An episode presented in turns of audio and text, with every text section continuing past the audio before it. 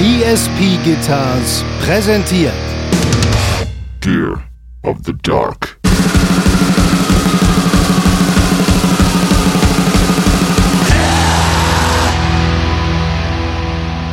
Mit Napalm Death mal gespielt. Ich bin mir ziemlich sicher, dass ich da auch schon mal mit Napalm Death gespielt habe. Wer nicht, meine Eltern haben da mit Napalm Death gespielt. Viermal, Alter. Auf jeden Mein ungeborenes Kind hat mit Napalm Death im Ex-Haus gespielt. Napalm Death haben da mit Napalm Death gespielt, Alter.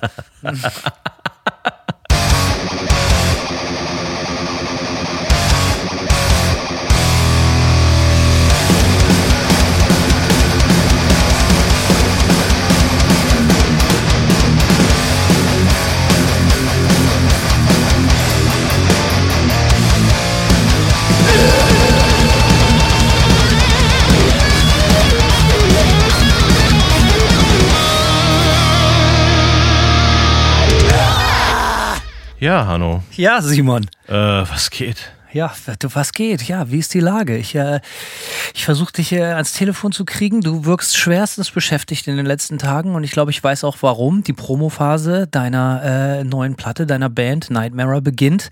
Es gibt äh, einiges zu vermelden. Es geht richtig, es geht in die Vollen, wie man zu sagen pflegt, oder? Das kann man so sagen, ja. Ähm, in, Mai ist es soweit, wenn ich mich richtig erinnere. Richtig? Im Mai kommt die Platte, ja. Aber in zwei Tagen, am 9. Februar, kommt unsere erste Single raus. Ähm, Man darf gespannt sein. fürs neue Album. Habe ich fünf Jahre lang nicht gesagt. Fünf Jahre ist es her. Mit dem Album, mit dem letzten Album, ja, fünf Jahre her. Alter Vater, ja, siehst du wohl. Das neue Album, die Promophase beginnt. Also freut euch auf Simon. Äh, ihr kriegt richtig geile TikTok-Stories irgendwie von Simon beim Joggen im Gym und so und äh, den ganzen Apparat. Also die Pro- Promophase geht hier in, in eine ganz neue Qualität über. Ja, wir machen unsere Promophase in Kalendersprüchen, haben wir uns so, ähm, ja, jeden Tag einen, einen guten motivierenden Kalenderspruch von Nightmare. Das ist gut so. Äh, ähm, ja, ansonsten bei mir, ich äh, krieg's ja auch mit aus erster Hand. Ist auch schwierig, mich zu erreichen, weil ich die ganze Zeit in meiner Scheune sitze und am Renovieren bin. Ich lerne jeden Tag was Neues. Manchmal verkacke ich die Sachen, manchmal kriege ich sie hin. Und ansonsten, ja, Rabotti, Rabotti, immer arbeiten. Und deswegen freue ich mich, äh, dass wir endlich jetzt mal so ein bisschen äh, Urlaub fürs Gehirn Ja. endlich wieder bei uns äh, im Podcast angelangt sind. Also herzlich willkommen, Simon. Ähm, ja, schön, dass du da bist. Äh, apropos Kalendersprüche, bevor wir heute direkt in die Vollen gehen, ins Thema einsteigen. Ähm, ich habe auch kein, ich habe auch kein neues Gear, fällt mir auf. So, ich muss immer noch die Lichtlärm, äh, die Lichtlärm-Audio-Dinger aus Berlin. Mach mal. Ähm, muss ja, ich weiß, sind geil, äh, se- sehen natürlich auch schon geil aus. Die muss ich dran, da muss ich mich immer noch zu äußern, werde ich auch machen. Ähm, und äh, ansonsten, ja, ich, ich, so viel, so viel Kram steht hier noch rum. Ich hatte mir, ich habe ja vor ein paar Folgen erzählt, ich habe mir eine, eine, Custom 2x10er bestellt. Die muss ich auch immer noch, äh, äh, ähm, wie sagt man, lackieren und so. Ne? Ich mache ja gerne so Holzarbeiten. Ich habe die noch nicht mal ausgepackt, ne? Richtig peinlich. Oha, Hanno, ey. Das ist natürlich Ja, Poser, ja, ja, ja. Poser-Niveau. Ähm, ja, wo du gerade nochmal ähm, Lichtlärm ansprichst. Äh, ich bin äh, ja wie bekannt seit Wochen mit dem mit Pedalen am Rummachen, auch generell. Äh, mir fällt ein, hast du mal von Orange dieses Pedal Baby ausprobiert, diesen Pedal-Amp, den die haben? Nein, aber ich hätte ihn mal fast ausprobiert, weil ich mir ein Backup für, für, für die letzten Dates, die wir jetzt gespielt haben, äh, weil ich keine Lust hatte, immer so einen Vollröhren großen Amp als Backup mitzuschleppen. Ich habe ja immer mehrere Amps auf der Bühne so äh, und da habe ich mir tatsächlich das Ding angeguckt, aber es gibt fürs selbe Geld, glaube ich, auch so einen mini, mini kleinen 15 oder 30 Watt äh, äh, Top-Teil von, von Orange. Winzig klein, also kleiner als ein Schuhkarton oder so. Und das Ding äh, klang auch erschreckend geil, ehrlich gesagt. So, also, also völlig okayer Backup. Also die Leute, die die letzten Manta-Shows gesehen haben, haben das Ding dann auch immer so wie so ein Witz, glaube ich. wie so eine Praline stand es oben auf meinen anderen Amps. So, das ist halt immer als Backup da. Und ich habe das im Soundcheck mal ausprobiert und es ist wirklich durchaus, gerade wenn man halt seinen Sound so aus Pedalen rausholt, äh, also durchaus äh, äh, solide machbar. Würde ich zum Beispiel im Proberaum ohne weiteres spielen.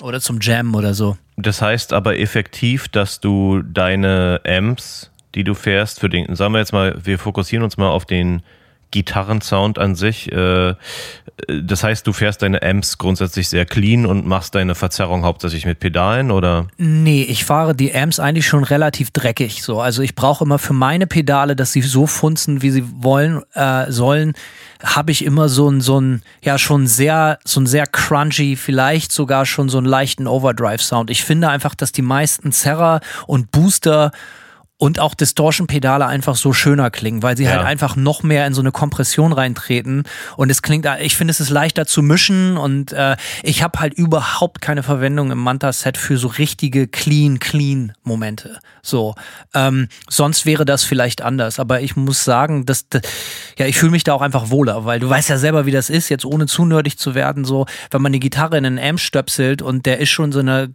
gewissen Grundsättigung. Äh, es geht auch leichter von der Hand. Es, wie sagt man so, äh, die Fehler sind nicht so offensichtlich. Ja, das ist nämlich der Punkt, was äh, der mich eventuell von diesem Pedal Baby noch abhält. Ähm, aber probieren würde ich schon mal gern. Ähm, einfach Wofür so. brauchst du es denn? Einfach für zu Hause? Ja, ich würde es einfach mal gerne ausprobieren. Der Punkt ist, dass mein Omega Top zum Beispiel einfach, es ist ein Single-Channel-Amp, der hat überhaupt keinen Clean-Kanal. Ähm, und wenn ich den Gain-Regler runterziehe, äh, wird er irgendwann einfach ein bisschen dünne so. Ja, also das, Kein Mastervolumen? Ähm, doch hat er, aber trotzdem, trotzdem äh, klingt der, klingt der, wenn der Gain-Regler zu weit runter ist, klingt der einfach nicht richtig Bombe so. Ähm, deswegen, ja, deswegen bin ich so ein bisschen, bin ein bisschen am überlegen, ob ich das mal probiere. Aber genau wie du gerade gesagt hast, auch ich, wenn ich selbst bei Verzerrerpedalen, selbst bei so Sachen wie diesem Gehenner hier von Lichtlärm, was ziemlich extrem ist, selbst da habe ich so ein bisschen so ein Crunch oder Low Gain schon vom Amp und das klingt definitiv auch gut so. Das, äh, ja, dieses Gain Stacking sozusagen, das, das macht schon irgendwie auch Sinn und meine Erfahrung ist auch, dass das besser klingt oft als komplett clean Amps so, aber probieren würde ich es trotzdem gerne mal, so richtig stumpf. Es gibt ja, mhm. ja so richtig stumpf Pedalplattform in Clean und dann einfach mal nur mit den Pedalen zu gucken, was man rausholen kann. Und dieses Pedal Baby ist halt relativ billig, so äh, verhältnismäßig. Gibt es aber von verschiedenen Herstellern verschiedenste, also ich glaube, das ist auch gerade so ein Trend irgendwie, ne? Mhm. So, also da gibt es von unterschiedlichsten Herstellern. Vielleicht äh, lassen wir uns mal was kommen und stellen auch mal was vor in den nächsten Wochen irgendwie, weil das Ding ist auf jeden Fall praktisch. Ich habe mich dann letztendlich für die Mini-Variante entschieden, die ich dann oben auf meine Tops raufstellen kann, einfach weil es halt auch lustig aussieht. Es sieht halt aus wirklich so ein handgroßer, ja. großes Top-Teil. Und ist äh, erstaunlich laut. Also auch durch eine 412er. Äh, auch mal checken. Einfach kosten Huni oder 150. Also kann ich dir nur empfehlen, vielleicht auch einfach mal auszuprobieren. Okay. Ähm, wir leben in einer Welt voller Möglichkeiten. Ansonsten, ja, giermäßig eigentlich äh, nur, nur arbeiten und äh, über Gier nachdenken, wenig Gier hantieren. Ähm, Wird besser, wenn du fertig bist mit der Renovierung. Ja, wahrscheinlich, ja, weil nicht zuletzt, ne, die, die Scheune, es sind ja, also unten, oben, also unten sind 55 Quadratmeter. Mhm. Das wird dann auch mein Musikzimmer und oben sind 85 Quadratmeter Werkstatt. Ja, das ist natürlich fett. Sehr fett. Äh, Simon, apropos Fett, äh, gab es Fett was für die Bierkasse? Ja, ähm, manchmal habe ich Angst, dass die fetten Jahre vorbei sind, aber ich glaube, die Leute werden nicht müde, ihre Saufsprüche hier äh, bei uns abzuladen. Ähm, von es daher. ist so traurig, dass das Niveau sich wirklich also überhaupt nicht zu steigern scheint. nee, ich finde es perfekt. Das ist, äh, wenn es nach mir ginge, können wir gerne. Das Niveau kann ruhig noch sinken. Obwohl, will ich das gesagt haben? Ich weiß es nicht. Äh, Heute Abend sinkt für Sie das Niveau. Richtig. Ähm, wir haben bekommen unter paypal.me, boah, jetzt habe ich mich ein bisschen für PayPal, paypal.me slash Gear of the Dark haben gespendet. Niklas Menke, ein paar Euros für die Bier- und Gierkasse. Vielen Dank für die gute Unterhaltung durch euren Podcast. Liebe Grüße an Nicole und die Boys und Girls von Keine Haken und Fehlgeleiter. Fehlgeleiteter. Okay, klingt nach Punkband. Fehlgeleiteter. Oder? Äh, ja, wahrscheinlich. Ja. Okay, Sebastian Islinger. Moin, ihr Penner. Fand ich gut, sagt er. Äh, Endlich. Vielen Dank. Sebastian, du Penner. Genau. vielen Dank für die letzte Folge. Ich hatte tatsächlich auch nach dem Thema gefragt und dachte schon, ihr würdet euch da nicht dran trauen. Dabei ging es mir zum, zum Beispiel gar nicht darum, von euch jetzt Absolution für Band A oder ein Verbot für Band B zu bekommen, sondern nur eure Meinung dazu zu hören und wie ihr das selbst wahrnehmt. Da ihr natürlich in der Öffentlichkeit steht, ist das Thema auch immer mit einem Shitstorm-Risiko verbunden, aber ich fand, dass ihr das gut hinbekommen habt. Danke dafür. PS, Sauf-Albumtitelvorschlag Demesteris Dom Wodka Tampon. ja, also äh, danke fürs Feedback, weil wir haben das ja schon erwähnt. So, es ist halt immer so ein Drahtseilakt, irgendwie so eine Folge aufzunehmen aus verschiedensten Gründen. Weil natürlich hat, äh, wie war der, der Name des Kollegen, der das gerade geschrieben hat? Sebastian Islinger. Sebastian der Penner, ganz genau. Äh, das hat er ja richtig erkannt, so, ne? Weil natürlich ist man so ein bisschen vorsichtig, weil man natürlich auch irgendwie in der Öffentlichkeit steht und so, aber irgendwie man hat ja eine Meinung, wir haben das ja auch, finde ich, relativ galant gelöst. Wir reden ja als Musikfans und nicht als, äh, in Anführungsstrichen, professionelle Musiker und so haben wir die Folge auch aufgezogen und auch aufgenommen. Ich finde, im Nachhinein ist uns das auch einigermaßen gut gelungen und man kann es ja halt eben nicht allen recht machen, aber das ist ja auch wirklich überhaupt nicht der Anspruch dieser Sendung und, ähm, ja. Ja, aber was er schreibt, äh, Absolution für A und B, also er sollte sich schon oder alle äh, Hörer und Hörerinnen machen sich bitte darauf gefasst, dass wir in Zukunft mehr Bands auch verbieten werden. Nicht, nicht so eine abgeschwächte Form von wegen Canceln oder so Badmouthing oder so, sondern wir werden halt Bands hier direkt verbieten. So, also wir werden Bands äh, direkt Internetverbot geben und halt auch Bands komplett äh, aus dem Leben ausradieren. Also, äh, und das hat überhaupt nichts mit politischen Gesinnungen oder irgendwelchen Skandalen zu tun, sondern wenn uns das nicht passt, wird die Band ab jetzt verboten. Ein einfach, das ist so Maulkontrolle, weißt du? Wenn uns die Visagen nicht passen, dann gibt es Kölle-Kalkverbot sozusagen. Ja, das kann, genau, das kann, das kann schon viel kleiner sein. Also bei dir, aus welchem Stadtteil kommst du noch? Berlin-Mitte, ne? Äh, ja, ich habe in Berlin-Mitte gewohnt. Mitte-Verbot ja. gibt es direkt. Genau. Bremen-Hastedt-Verbot auch. Absolut. Und Florida-Verbot, Alter, alles. Portland-Verbot, ja, so sieht's aus. Ähm, Martin Schuster sagt, grüßt euch, Gerstin und Brauke. Aha. das, äh, es wird immer schlechter, Alter. Gerstin und Brauke. Ja, okay. Anbei ein paar Kronkorken zur Schmierung eurer Zylinderhopfdichtung. Mann, Mann, Mann. Alter, ey. Das ist so richtig Saufsprüche aus dem Otto, äh, aus dem Otto-Witzebuch so. Aber irgendwie dann doch irgendwie geil. Ja, natürlich. Äh, tausend Dank. geil, wo bist du hier reingeschlittert, Simon? Ne? Du bist ja. ja. halt eigentlich wirklich auch gar nicht so mega der Säufer. Das kommt ja, ja. noch mal dazu. So, was hat, was ist aus deinem Leben geworden, dass du hier, äh, äh um dir neue Pedale kaufen zu können und um diesen Podcast zu finanzieren, lässt du die als Saufsprüche vorlesen? Es ist schön. Es ist wunderschön. Das, ja. der, der neue Simon. Ich freue mich darüber, ja. Also ich kriege auch immer direkt Bock auf Saufen und tue es dann trotzdem nicht. Komisch. Aber ja. Äh, weiterhin. Ja, Simon ist genauso wie bei seinem Kaffee. Sorry, eher so ein Genießer. So, ne? ja, also richtig. Simon ist so, so, das macht es auch ihn so fürchterlich, mit ihm rumzuhängen. Er ist der, ein Mann der Selbstkontrolle. Ja, schade eigentlich, ja. Ähm, tausend Dank für euren Content, sagt er. Durch euren Podcast habe ich erst gemerkt, wie beschissen andere Podcasts so sind. Best, beste Grüßen aus Andere Sachsen. Podcasts werden verboten. Genau, wird Verbot ausgesprochen von uns. Wisst ihr, wie es ist. Ja, es gibt ja auch den, sorry, die Klammer muss ich jetzt kurz aufmachen, Verbote für Podcasts ausgemacht. So, es gibt ja, also danke, dass ihr dem Original treu bleibt. So viel soll gesagt sein, ohne da ins Detail zu gehen. ähm, ja, also Martin, beste Grüßen zurück nach Sachsen. Ähm, lass dir gut gehen, ne? Äh, Arnheim, ich schätze mal, es ist Ans Arnheim von Instagram. Der kommentiert öfter bei uns, aber Keine hier Ahnung. bei PayPal steht nur Arnheim. Äh, kleiner Beitrag für die Mühe und damit ihr euch mal wieder richtig die Glocken in den Turm hängen könnt, bis ihr ehrenlos aus dem Maul scheißt.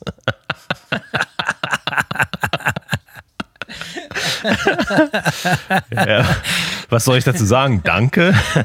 Danke, ja, echt besten Dank. Also wir freuen uns. Ja. Dennis Hüttner. Moin, die edlen Herren. An Bayern bisschen Kohle, um Hannos Traum vom Esel zu verwirklichen. Ein frohes Happy Birthday an meinen guten Freund Jan Mark, der sich euren Podcast immer mit Wonne reinzieht. Ja, Happy Birthday. Jan Mark, äh, Happy Birthday auch von uns. Jan Mark. Bleib der geile Typ, der du wahrscheinlich bist. Ja, massive Thunder-Brüder fürs Leben. Ansonsten macht weiter so wie immer. Es ist immer ein Genuss, äh, euch zu hören, euch zuzuhören. PS, danke für eure Musikempfehlung. Cox Sparrow haben es mir derbe angetan. Ähm, ah, das höre ich natürlich gerne. Werner Focke. Ich war ein wenig nachlässig die letzte Zeit. Sorry. Hier, nehmt hin und kauft endlich den Esel. Werner aus Sulingen. ja. Danke, Werner. Werner, Werner, Werner. Ja, Werner, ein gern gesehener Gast. Danke dir, Werner. Straightforward, einfach mal hier schön die Eseltaler fallen lassen. Sehr gut. Äh, Jens Krause. Die werten Herren, Bitte so weitermachen und wie letztes Mal schon besprochen, die Podcast-Tourpläne konkretisieren. Ansonsten, um mal ein wenig vom Thema abzukommen, eine Frage an euch beide. Falls ihr seinerzeit die Chance gehabt hättet, eine Rolle, Schrägstrich Statistenrolle in einem Film zu haben, welcher wäre es jeweils gewesen? Grün-weiße Grüße aus 28211 und hochachtungsvoll Jens Krause. Ja, Bremer, sehr schön. Ja. Film, in welchem Äh, Film?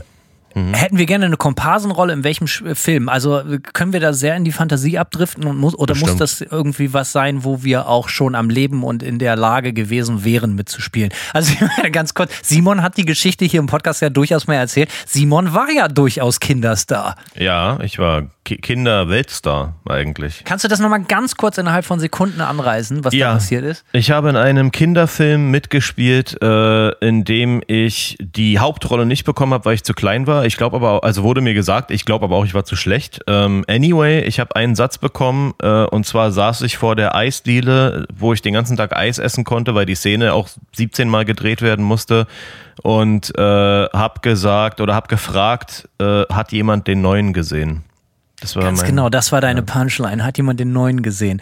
So, äh, und damit hast du es dann zum Podcast-Welt äh, Ruhm gebracht. Äh, okay, also Simon, hast du eine Antwort außer den Film? Wo würdest du, hättest du gerne eine Komparsenrolle gehabt? Wo hätte ich gerne eine Komparsenrolle gehabt? Ähm, ja, so, weißt Escape from New York. Was ist das denn? Kennst du nicht mit Snake Plissken? Schwierig, ja, oh, wahrscheinlich. Also, Kurt sorry, Russell als jetzt, äh, Kurt Ach so, okay, ich ich glaube doch so. Äh, ja, ich mache mich so ein bisschen zum Horst hier. Jetzt, ich kenne kenn die ganzen coolen Filme denn doch nicht. Das wäre dein, dein, dein Traum gewesen? Äh, schon, ja, voll geiler Film äh, irgendwie. Robocop äh, hätte ich mir auch gefallen lassen. auch geil. ich denke in ganz anderen Dimensionen so. Also du denkst dir natürlich gleich an das große internationale Kino. Bei mir ist so, vielleicht der beste Film der Welt. Ich glaube, da gibt es gar keine zwei Meinungen. Äh, Marius Müller-Westernhagen in Theo gegen den Rest der Welt. Mhm. Äh, da hätte ich mir gut durch vorstellen können, so an so einer Raststätte ihm irgendwie so eine Bockwurst zu verkaufen oder so, wo er mit seinem Truck langfährt. Das hätte ich sehr gerne gemacht. Und die zweitbeste Filmreihe ist ganz klar Zwei Nasen tanken super. Also auch gerade die ganze Nasenbox kann ich sehr empfehlen. Ist gerade wieder günstig auf Amazon. Die Nasenbox mit allen Filmen. Ähm, das ist halt echt mein Humor, ne? Also so, äh, äh, der frühe Mike Krüger finde ich wirklich richtig gut. Und äh, da hätte ich gerne mitgespielt. Das sind alles gute, hochwertige Filme. Ähm, und ansonsten, also jetzt so more recent, wo ich dann auch schon ein bisschen älter war. Ich mag ja so gerne so End 90er Jahre deutsches Feel-Good-Kino. Ne? Es ist so ein bisschen lahm, aber ich glaube, ich hätte gerne in so einem Film eine, so eine Rolle, die sich jetzt Leute nach acht Bier in der Kneipe immer noch zurufen. So einen Satz hätte ich gerne gesagt in einem Film wie Bang Boom Bang oder Absolute Giganten oder Lambok oder irgendwie sowas. Mhm. Weißt du, das sind so Filme, ja, gewinnt man jetzt nicht unbedingt einen Oscar mit, aber irgendwie finde ich, das sind, sind Filme, die altern sehr, sehr gut. Die gucke ich immer wieder gerne und da hätte ich gerne irgendwie so einen, irgendeinen Spacken in jeglicher Art und Form und Weise gespielt. Also wenn es deutsche Filme, fand ich 23 damals ziemlich cool mit August Diehl. Guter Schauspieler. Ja, der ist echt ein guter Schauspieler. August Diehl. Sehr, sehr, also, ja, auf jeden Fall richtig, richtig gut. Äh, guter Film, absolut. Ähm, fand ich sowieso geil. Den, also diese ganze Thematik. Es gibt ja auch so eine ganz schlimme Version davon mit, mit äh, Jim Carrey, glaube ich, hier in den USA. 23 ein Film. Lichtjahre schlechter als die deutsche Version. Aber hat er irgendwas, es hat nichts mit der gleichen Thematik zu tun, oder? Ähm, naja, halt so mit diesem ganzen Illuminatenkram, aber jetzt ja, ja, nicht gut. so. Also in dem deutschen 23-Film, da geht es ja um Karl Koch, den, den 80er-Jahre-Hacker. Ne? Ja, genau tatsächlich war viele Jahre einer meiner Lieblingsfilme, kann ich ganz klar sagen. Und äh, ich war auch total so, also mit so 20 oder so völlig besessen, so vom Chaos Computer Club in Hannover und Karl Koch und so. Da habe ich eine geile Textzeile in einem alten Punkrock-Song, der hieß damals Im Garten, der Song. Ich weiß nicht, ob ich das noch zusammenkriege oder so. Ähm, Karl Koch wusste, was passiert. Sein Mojo hat ihn ausradiert. 23 Jahre alt liegt er nun verbrannt im Wald. Das war äh, äh das eine meiner Textzeilen, auf die ich sehr stolz bin, weil ich halt so mega diesem, diesem, ja, diesem Wahn, diesem Hackerwahn verfallen bin damals so, weißt du, und, und ja, äh, total faszinierend. Wenn du August Diehl gut findest, kennst du den Film Tattoo mit ihm? Um, I don't know. Weiß okay. ich nicht. Ist eine, ich sag mal so, es ist Ich kenne nur Tattoo, den kleinen Zwerg aus Fantasy Island. äh, den kenne ich wiederum nicht. ja, okay, sorry. Ja, ja äh, wenn du August Diehl magst, äh, der Film ist so ein bisschen, ich will jetzt nicht zu viel versprechen, ich finde aber, dass August Diehl eine sehr gute Leistung hat und ich finde die Atmo in dem Film ganz cool. Es hat schön, düster. Die Story ist halt so ein bisschen bla, aber, aber trotzdem irgendwie ein, für einen deutschen Film gut guckbar auf jeden Fall. Anyway, äh, Weiter geht's. weitermachen mit Luis Jung. Äh, Tag, ihr beiden. Da ich nicht heize, hoffe ich mir erlauben zu können, euch mit meinem Diabolischen was Gutes zu tun. Nachteil für mich in meinem Zimmer ist es, wie Hanno so schön in der Hook von Egoisto rauskriegt, kalt, es ist kalt, kalt. Grüße. Sehr, sehr schön. Ja, es ist sehr kalt. Ja. Nicht in Florida allerdings. Thomas Sosgornik. Nee, das Wetter ist gut. Gut, so kann man es auch nennen. Ähm, Thomas aus Kornik. Hallo, ihr zwei Evolutionsbremsen. du Penner. Der gefällt mir richtig gut. Meine liebe Arbeitskollegin Caro reicht sich im Job aktuell komplett den Arsch auf. Wegen Krankheit, Elternzeit, etc. macht sie die Arbeit für drei. Trotzdem wird das in ihrer Abteilung kaum wertgeschätzt. Das höre ich nicht gerne. Das kotzt sie natürlich an und nervt. Könnt ihr hierzu ein paar Tipps geben, wie man ordentlich Aggressionen loswerden kann? Irgendwas kaputt schlagen oder so, um die Saufspruchpflicht zu erfüllen? Hier ein paar Kronen, damit ihr in der Halbliterklasse richtig performen und eure Leber segnen könnt. Grüße, äh, Gruß von eurer Schwingtitte Thomas. Danke, Thomas. Ja. ja, Caro, das hören wir natürlich äh, äußerst ungern. Ne? Ähm, Simon war ja auch mal Arbeitnehmer und äh, der hat einfach seinen Dienst quittiert bei Karstadt und ist einfach nicht mehr wiedergekommen. Richtig. Ich glaube, das kannst du dir, so wie deine Situation klingt, nicht wirklich leisten und erlauben. Dementsprechend, ja, keine Ahnung, mal eine Axt mitbringen oder so. Einfach mal ein Statement setzen vielleicht auch irgendwie äh, äh, Mitarbeiter die, und Mitarbeiterinnen nicht so gefallen, einen richtig zusammenschlagen und als Warnung für die anderen liegen lassen. Das hilft immer. Ich glaube, was man auch machen kann, ist einfach so einen riesen Vorschlaghammer über die Schulter schwingen und damit einfach Ja, durchs. Büro, durchs Büro gehen oder durch die Abteilung gehen, kommentarlos, vielleicht eine Sturmmaske ja, aufsetzen, so eine also ich sag mal, einfach, einfach eine bisschen bedrohende Atmosphäre schaffen, vielleicht hilft. Ja, oder sich halt einfach äh, Messer an die Finger kleben. So wie äh, Edward Scissorhands. Und wo ich gerade Edward Scissorhands erwähne, kriege ich direkt Heimweh, weil an meiner Lieblingstanke am Hassstädter Osterdeich, wo ich mich gerne mit meinen Kumpels zum Saufen treffe, am liebsten in so einem Sprühregen an so einem Sonntag Spätnachmittag oder irgendwie so einem Dienstagabend oder so. Sehr da spielen wir gerne mal, da spielen wir sehr gerne mal unser Lieblingsspiel Edward Faxehände. Und da muss man sich, jeder muss sich zwei äh, Liter Dosen Faxe kaufen, die werden halt einfach mit Klebeband an die Hande, Hände geklebt und man darf erst pissen gehen, wenn man beide Faxe-Dosen ausgetrunken hat. Edward Faxehände kann ich nur empfehlen.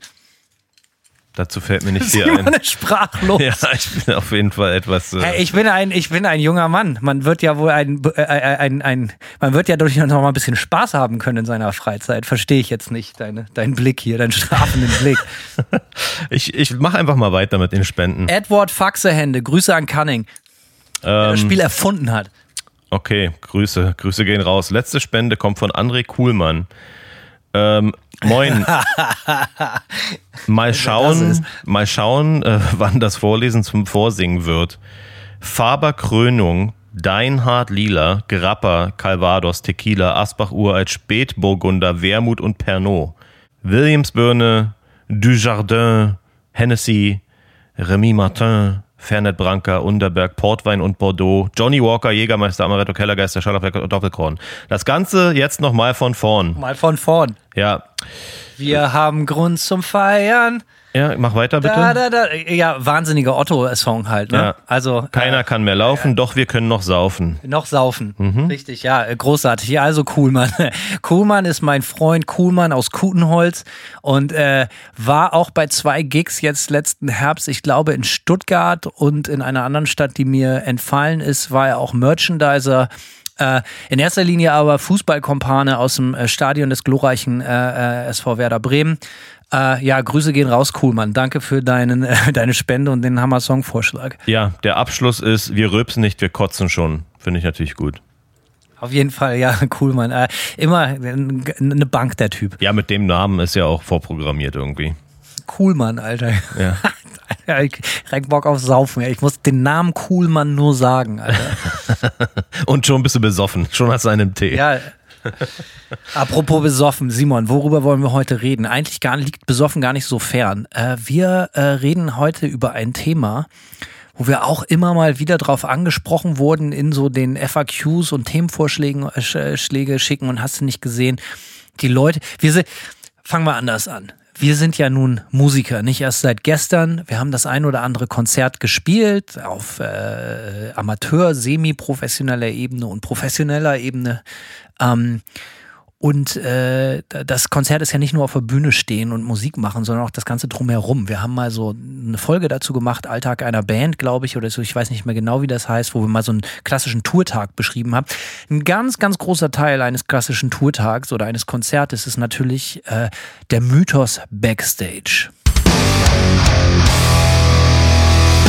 Ähm, die Leute fragen sich, was geht so im Backstage ab? Viele Leute, also ich, ich kann mich erinnern, als ich das erste Mal gelernt habe, was ein Backstage-Raum ist, wo so die Lieblingsband, also wenn man sich so ein ACDC-Konzert oder so vorstellt, die, die, die die Vorstellung hat mich um den Verstand gebracht, dass die geilen Typen jetzt irgendwo hinter der Bühne rumsitzen und Bier trinken oder so und mhm. was da wohl passiert. Wie hast du dir das als Kind vorgestellt oder als junger Mensch? Ja, also ich würde sagen, meine Vorstellungen waren sehr Hollywood-mäßig so. Ne? Also Mega.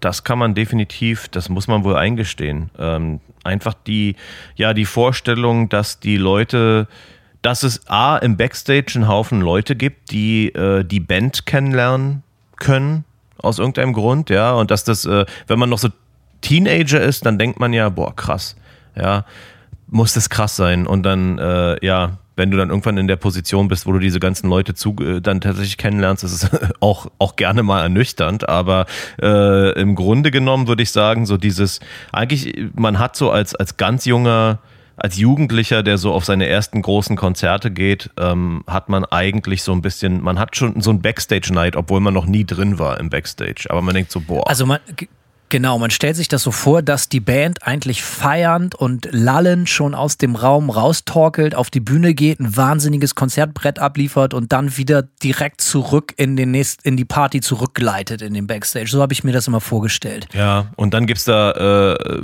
Jacuzzis im Backstage und äh, Champagner und äh, ja, natürlich irgendwie äh, äh Go-Go-Girls und Frauen ja, ja jeglicher das, Couleur. Ja, ne? Sexy und, Männer und sexy Frauen genau. jeglicher Couleur. Und ähm, man hat natürlich auch, es hängt vielleicht auch so ein bisschen an mit der Mucke, die man, also ich weiß jetzt nicht, ob bei André Rieu der Backstage so mega das Faszinosum ist, aber man hat ja irgendwie, man stand hier so auf Rockbands, so, ne? Klar. Und ich kann mich erinnern, mein Kumpel Buzzy hatte damals so ein, so ein Video, so ein, so ein, so ein, ein Scorpions Kaufvideo, wenn ich mich nicht täusche. Und da, es war so äh, von der Welttournee aus 85 oder so, ne? Und da waren natürlich auch so Backstage-Impressionen und äh, genau wie du beschrieben hast, viele Frauen, viel Whirlpool, viel Champagner und wild und hast du nicht gesehen. Und dann gab es natürlich auch so bei MTV mal zu sehen, irgendwie so ganz, ganz früh so äh, so Tommy Lee und solche ganzen Gestalten, wo du denkst, so Alter, wär, wäre, äh, hätt, wäre ein Backstage-Raum,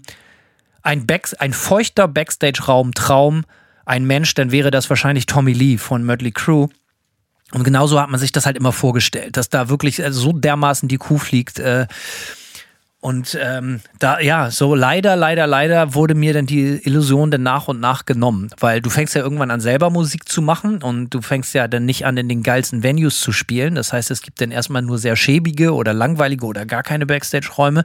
Und später, wenn man das dann hauptberuflich macht und ganz viel machen muss, in Anführungsstrichen, dann äh, will man eigentlich nur, dass der Backstage-Raum oder beziehungsweise wäre man eigentlich am liebsten woanders. Mhm. Ähm, kannst du dich erinnern, als du das erste Mal ein Konzert gespielt hast, wo es so, wo es so einen Backstage-Raum gab? Und, und war das noch faszinierend? Ja, also ich sag mal so, meine ganzen ersten Konzerterlebnisse waren natürlich lokal in Berlin. Ähm, und da ja, da war natürlich, die Backstage-Räume waren meistens in irgendwelchen Jugendclubs natürlich einfach nur irgendwelche Räume. Ne? Die waren jetzt nicht unbedingt hergerichtet als Backstage-Räume, wie man es dann vielleicht später von Venues kennt, wo dann der große Kühlschrank steht und Couches und was weiß ich nicht alles so. Also ich würde sagen, meine ersten Backstage-Erfahrungen waren sehr äh, reduziert, aufs Wesentliche reduziert. Ähm, und ich kann mich echt nicht entsinnen, dass da, dass da gerade so in meinen ersten, bei meinen ersten Gehversuchen, dass da irgendwie was total bemerkenswert Geiles dabei war. So. Also das fing erst, oder, oder so richtige, nennen, nennen wir es jetzt mal so, außerhalb von so Jugendclubs, ähm, so eine richtige Infrastruktur, eine Backstage-Infrastruktur habe ich erst kennengelernt, ähm, als ich dann auch so langsam angefangen habe, mit, mit meinen Bands so größere Shows zu spielen. Also ich erinnere mich zum Beispiel, relativ früh meine, äh, ähm, zweite Band Farewell to Words. Wir haben mal in Hamburg in der Markthalle auf diesem Fuck Christmas Festival gespielt. Ähm, ja, du wirst dich. Das war eine Zeit lang total angesagt. Ja.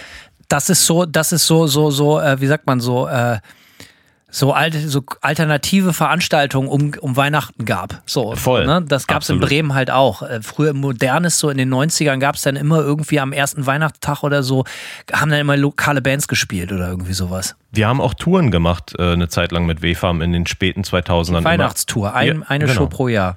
Ja, na, wir haben, wir haben immer so zwischen Weihnachten und Neujahr so fünf, sechs Shows gespielt, äh, haben wir ein paar Jahre durchgezogen, weil das echt lief. Aber ja, dieses Fuck Christmas, wenn ich jetzt mal so zurück überlege, ist vielleicht eins dieser Events gewesen, das erst, äh, oder eine der früheren Events, wo ich mal in einem großen Venue gespielt habe, mit, wo internationale Bands dabei waren, mit denen man sich dann so das Backstage äh, geteilt hat.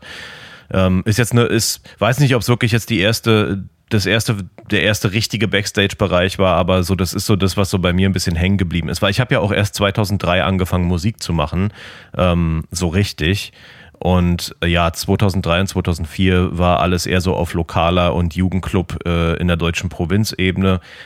Fuck Christmas war vielleicht eins, das erste, so Markthalle. Und der Backstage-Bereich da ähm, war jetzt nicht glamourös und auch relativ ist klein. Er, auch nicht. er war sehr eng und viele, viele Bands mussten sich irgendwie in diesem, direkt neben der Bühne, in diesem Backstage-Bereich irgendwie reinquetschen. Und ja, war nicht der, war jetzt nicht der Burner so. Ähm, aber. Ja, Markthalle Hamburg ist so, dass es da zwei eigentlich relativ großzügige Backstage-Räume gibt, die auch vollkommen okay sind. Mhm. Und alle anderen Support-Bands müssen dann genau wie du sagst, in diesem Raum, der eigentlich ein Durchgangsraum ist, genau. wo man auf die Bühne raufklettert. So, da war ich ja auch schon diverse Male drin. Ähm, ich glaube, für mich war gar nicht wichtig, irgendwie der, die Location oder das Backstage irgendwie glamourös ist, sondern für mich war, als ich angefangen habe, Musik zu machen oder Musiker sein zu wollen, so mit 14 oder 13, für mich war jeder, der irgendwie eine Gitarre umhängen hatte, irgendwie ein Star, der schon eine Band hatte, der auf irgendeine Bühne gegangen ist, in irgendeiner Form. Und ich erinnere mich gerne, ich habe die Geschichte schon öfters erzählt. Früher gab es das Wehrschloss in Bremen. Das war so ein Jugendclub direkt bei meinem Elternhaus um die Ecke. Und ich bin da halt am Wochenende immer hin, habe die PA aufgebaut und konnte mir die Konzerte angucken mit Buzzy und, und anderen Freunden noch. Und, ähm, und da war halt immer der Backstage-Raum die Küche die Küche. Man konnte so von dem Konzert, von der Bühne so und haben wirklich legendäre Bands gespielt, äh, ja. Green Day etc. so ne und ähm, da, da und für mich war die Küche dann halt auch, ey, und da haben alle Bands, du kennst das noch so aus dem typischen Freizeit, jede Band hat so mit dem Edding so daran geschrieben, so, hey, da, da Skate or Die Tour 1997 oder was weiß ich. Und da waren dann halt auch viel internationale Bands, halt aus Amerika, Alter. Das sind echt Typen aus Kalifornien, Alter. Die sind jetzt mhm. hier in Bremen, 100 Meter von meinem Elternhaus und sitzen in dieser Küche und schreiben jetzt gerade mit dem Edding irgendwie eine ultra geile Punkband ist hier gerade so, ne? Das geht, ging also gar nicht darum, dass der Raum glamourös ist, sondern das ist irgendwie so äh, das Zentrum der Macht, wo man als Normalsterblicher eigentlich nicht hin durfte. Im Wehrschloss war es immer so, dass jeder da eigentlich immer hin durfte, weil die ganzen Jugendlichen, die da normal im Alltag halt einfach rumhingen, auch sowieso immer da rumgehangen haben und dann mithelfen durften oder auch mussten und so. Bier aufmachen, kochen für die Bands und solche ganzen Geschichten. Deswegen war es wirklich nicht so mega glamourös, aber für mich in diesem selben Raum zu sein, wie diese Legenden, und mit Legenden meine ich jetzt nicht zwangsläufig wirklich spezifische Bands, sondern Leute, die, die wirklich auf Tour gehen, die richtige Bands haben und so. Das hat mich so dermaßen geflasht. Ich weiß, ich war, glaube ich, 96 oder 97 mal im Wehrschoss und saß mit am Tisch als so ein Typ mit dem Typen von den Vibrators, so eine Engl alte englische Punkband, die ich obergut finde, äh, ein Interview gemacht. Ich, ich bin überhaupt nicht mehr klargekommen. So, ähm, Terrorgruppe. Äh, äh, ich glaube, Archie von Terrorgruppe hat mir da 96, da war ich 14, ein T-Shirt von der Terrorgruppe geschenkt. So, weißt du, so, das war der erste Nightliner, den ich je gesehen habe. Es war so unglaublich. Da stand ich da draußen, hab den Nightliner mit denen ausgeladen. Und das war so, Alter, damit fahrt ihr rum, Alter, ein Haus auf Rädern. Und die haben wahrscheinlich gekotzt, Alter. Oh, super. An, endlich mal wieder ein scheiß Freizeitheim. Yeah, hurra. für mich war das so, Alter, glamouröser ging's gar nicht mehr. So, ähm, und dann äh, fing das dann irgendwann so an, dass man in ganz viele Jahre dann halt auch Backstage-Räume dieser Art und Weise halt durch hatte. Immer meistens irgendwie ein Freizeitheim, alternative Jugendzentren und so. Und heutzutage, wo man dann so mehr kommerzielle Venues spielt, da ist es dann die, da, gerade wenn man lange Touren macht, da wird es natürlich zu so einer langen grauen Masse.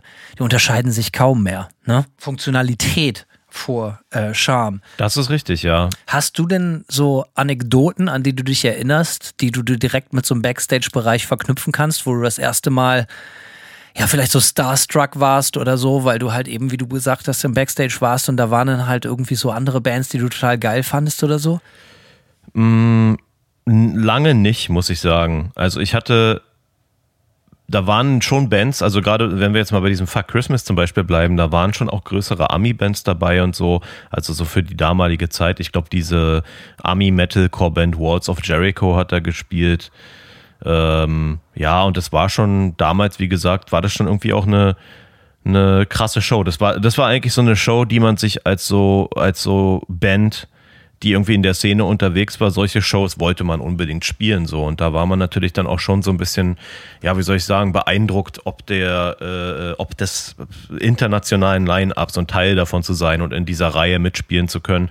Allerdings muss ich gestehen, dass ich ähm, Starstruck war ich auf keinen Fall. Äh, weil, wie gesagt, die, diese, es ist ja dann am Ende des Tages, ist der Backstage oft so, funkt, also so funktional oder auch nicht, ja. Also äh, wie du schon so schön beschrieben hast, dieser Raum im, im, ähm, in der Markthalle ist halt so ein Durchgangsraum.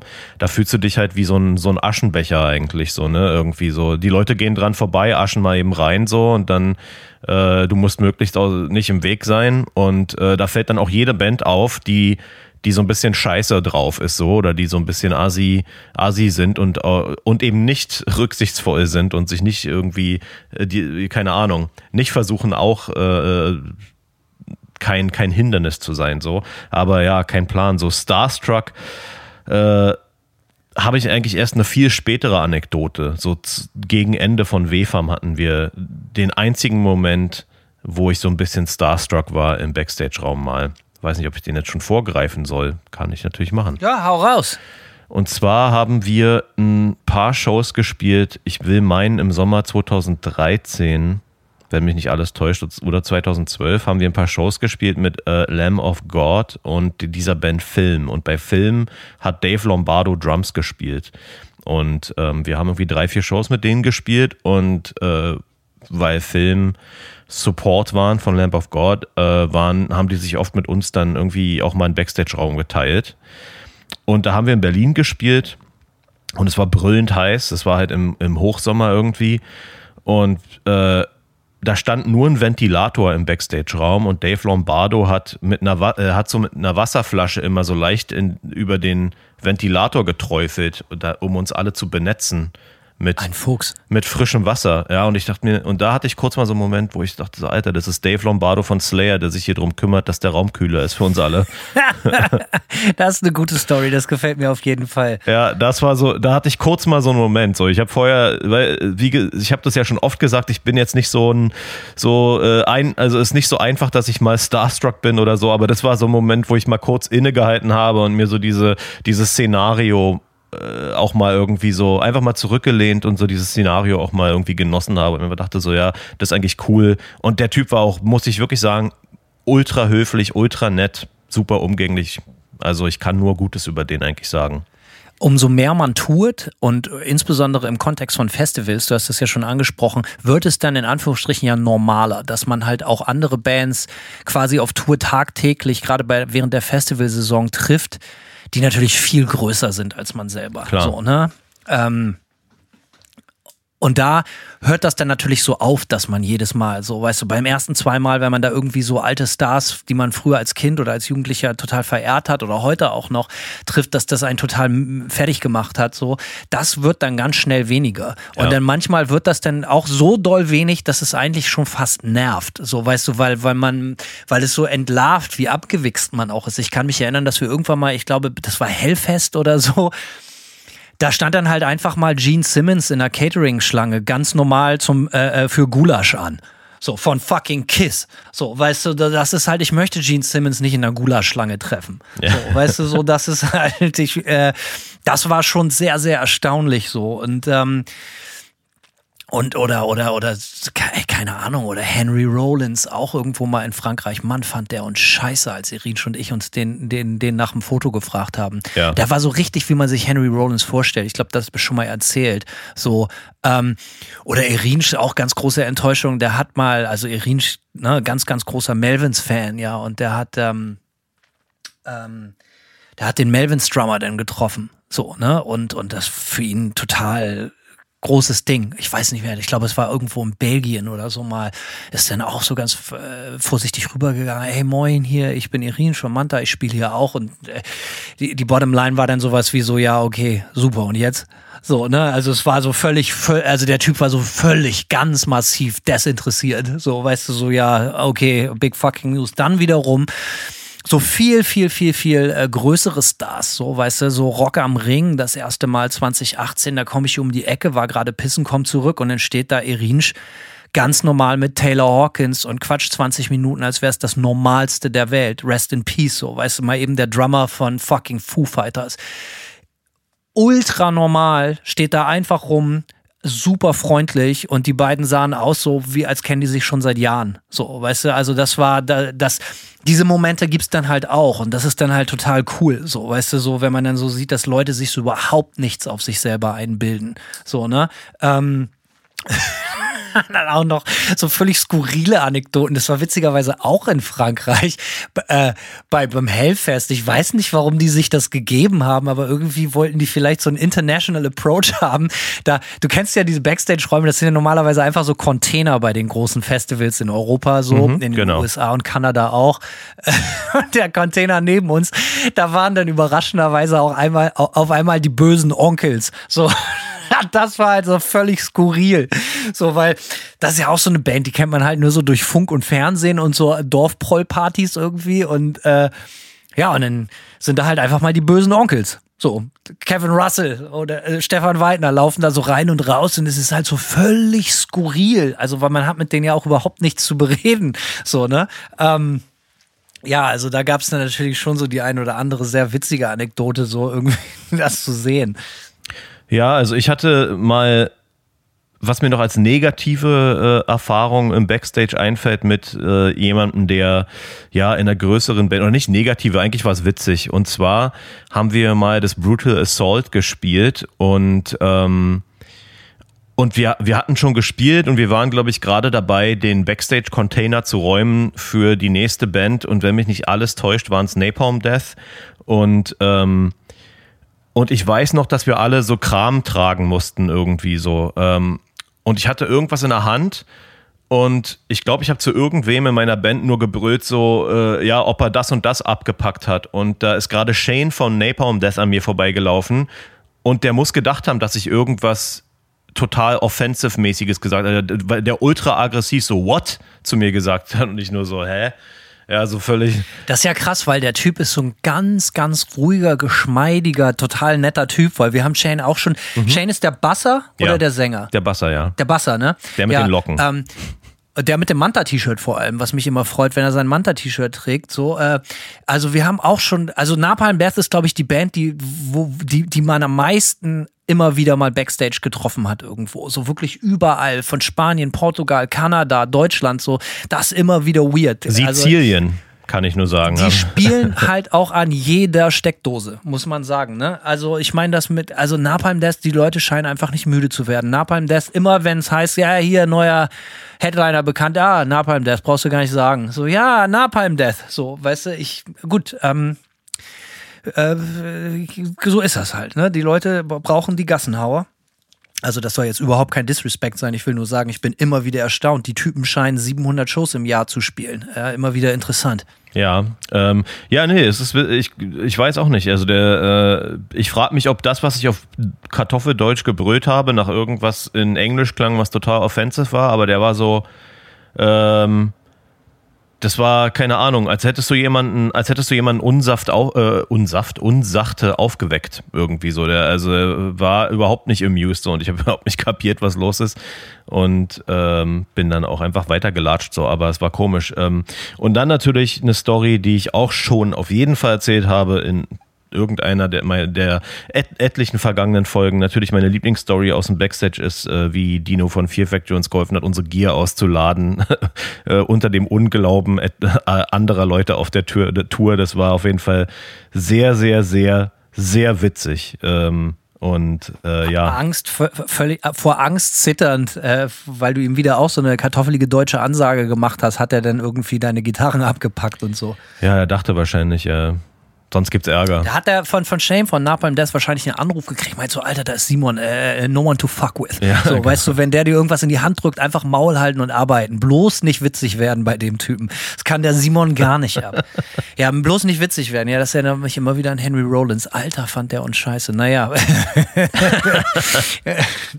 immer wieder erstaunlich. Also, ne, oder auch so, so Fat Mike von NoFX, der auch so ein total weirder Typ war und so. Also irgendwie. Komisch also man, ja, komisch, man hat dann doch schon sehr, sehr viele Leute getroffen, so, oder ähm, ja, keine Ahnung. Lange Rede, kurzer Sinn, man, man, ähm, man, man gewöhnt sich dann schnell daran. So. Und irgendwie, ne, umso mehr man auf Tour ist, irgendwie, man will dann auch seine Ruhe. Und das ist halt immer die größte Frage auch. So, wenn du dir jetzt so einen Backstage-Raum für dich selber, wenn du dir den schnitzen könntest, eine Situation, ein Ambiente, ein Raum, wie muss das sein, dass du dich wohlfühlst? Also ich finde ja immer richtig geil, Königsklasse ist für mich äh, Venues, die einen Zusammenschluss aus Backstage und Band Apartment haben. Es gibt nichts Geileres. Es ist so, wenn du. Oh Mann, stimmt. Habe ich gar nicht dran gedacht. Aber oh. klar, wenn man direkt aus dem Bett auf die Bühne kann und zurück. Ja, genau. Ey, es ist wirklich das Allerbeste. Also da gibt es natürlich so ein paar Venues, die dafür bekannt sind. Feuerwerk in München. Äh, ich glaube, da haben wir beide auch schon Richtig. mal festgestellt, dass es da äh, gerne eskaliert im Backstage da oben, was so Suff angeht ist so mein, also jedes Mal, wenn wir da gespielt haben, egal mit wem, aus irgendeinem Grund drehen die Leute in diesem Backstage-Bereich frei. Aber es liegt vielleicht auch daran, dass die Bayern. gibt es auch so ganz kurz, gibt so ein Foto mhm. von mir, Erich und ich, wie wir auch literally aus dem Fenster hängen, beide. so auch Backstage, äh, äh, Feuerwerk München. Ja, siehst du, es ist halt so, ich, wahrscheinlich liegt es daran, dass die, äh, die feinen Bayern auch einfach endlos Bierkästen nachschieben ja, ich weiß es nicht. Auch feiern. Die können auch gut feiern da mhm, unten. Also ich bin immer gerne in Bayern. Ja, und die Band Apartments ist dann halt trotzdem ganz geil, weil das ja dann so ein Flur ist, wo du dann so rechts und links zwei, drei, vier äh, ähm, so Räume, abschließbare Fast Räume. Wie so ein Schullandheim. Ne? Genau. Und das ist aber geil, weil ne, draußen irgendwie die Leute brüllen und äh, kotzen und saufen und wenn du dann halt keinen Bock mehr hast, dich damit irgendwie auseinanderzusetzen, schließt du einfach die Tür und legst dich in ein Bett mit frisch gewaschener Bettwäsche und äh, alles ist cool. Ähm, auch sehr, sehr gerne äh, erinnere ich mich ans Underground in Köln, was es ja leider nicht mehr gibt. Ähm, das Rest war, in Peace, auch geil. Ja, voll. Und das ist irgendwie so total witzig, wenn ich jetzt so mir, mich so bildhaft an dieses, an diesen Backstage-Raum und an diesen an diese Etagenbetten erinnere. Es ist ja nicht schön gewesen und trotzdem habe ich es geliebt. Ich habe es wirklich geliebt. Ich weiß vollkommen, was du meinst. Es gibt auch da auch ein legendäres Foto, wie Irin und ich besoffen auf der Couch liegen und ich ihn mit Trauben fütter. also. So, ich habe mir auch mal fürchterlich wehgetan backstage. Da habe ich mir so auch so äh, da haben wir Therapy supported mit einer anderen alten Band damals und äh, da mussten wir die Tour abbrechen, weil ich mich backstage besoffen so abgepackt habe, dass ich nicht mehr laufen konnte. Alter Hahn, Hanno. Ja, richtig geil, ja. Gut äh, gemacht. Das war ja. auch, äh, ja, ja, gut gemacht. So, aber ja, stimmt. Köln, Köln Underground war auch immer gut. Gibt es, ja, es ist, ist, ist geil. Ähm, kann aber auch scheiße sein, so wenn, also für mich ist immer Backstage das Allerschlimmste. Wie soll ich das jetzt sagen? Also ich finde, für mich, ich mag es nicht, wenn der Backstage ein Raum, ein, ein offener Raum des Frohsinns und der Begegnungen ist. Das ist überhaupt nicht mein Ding.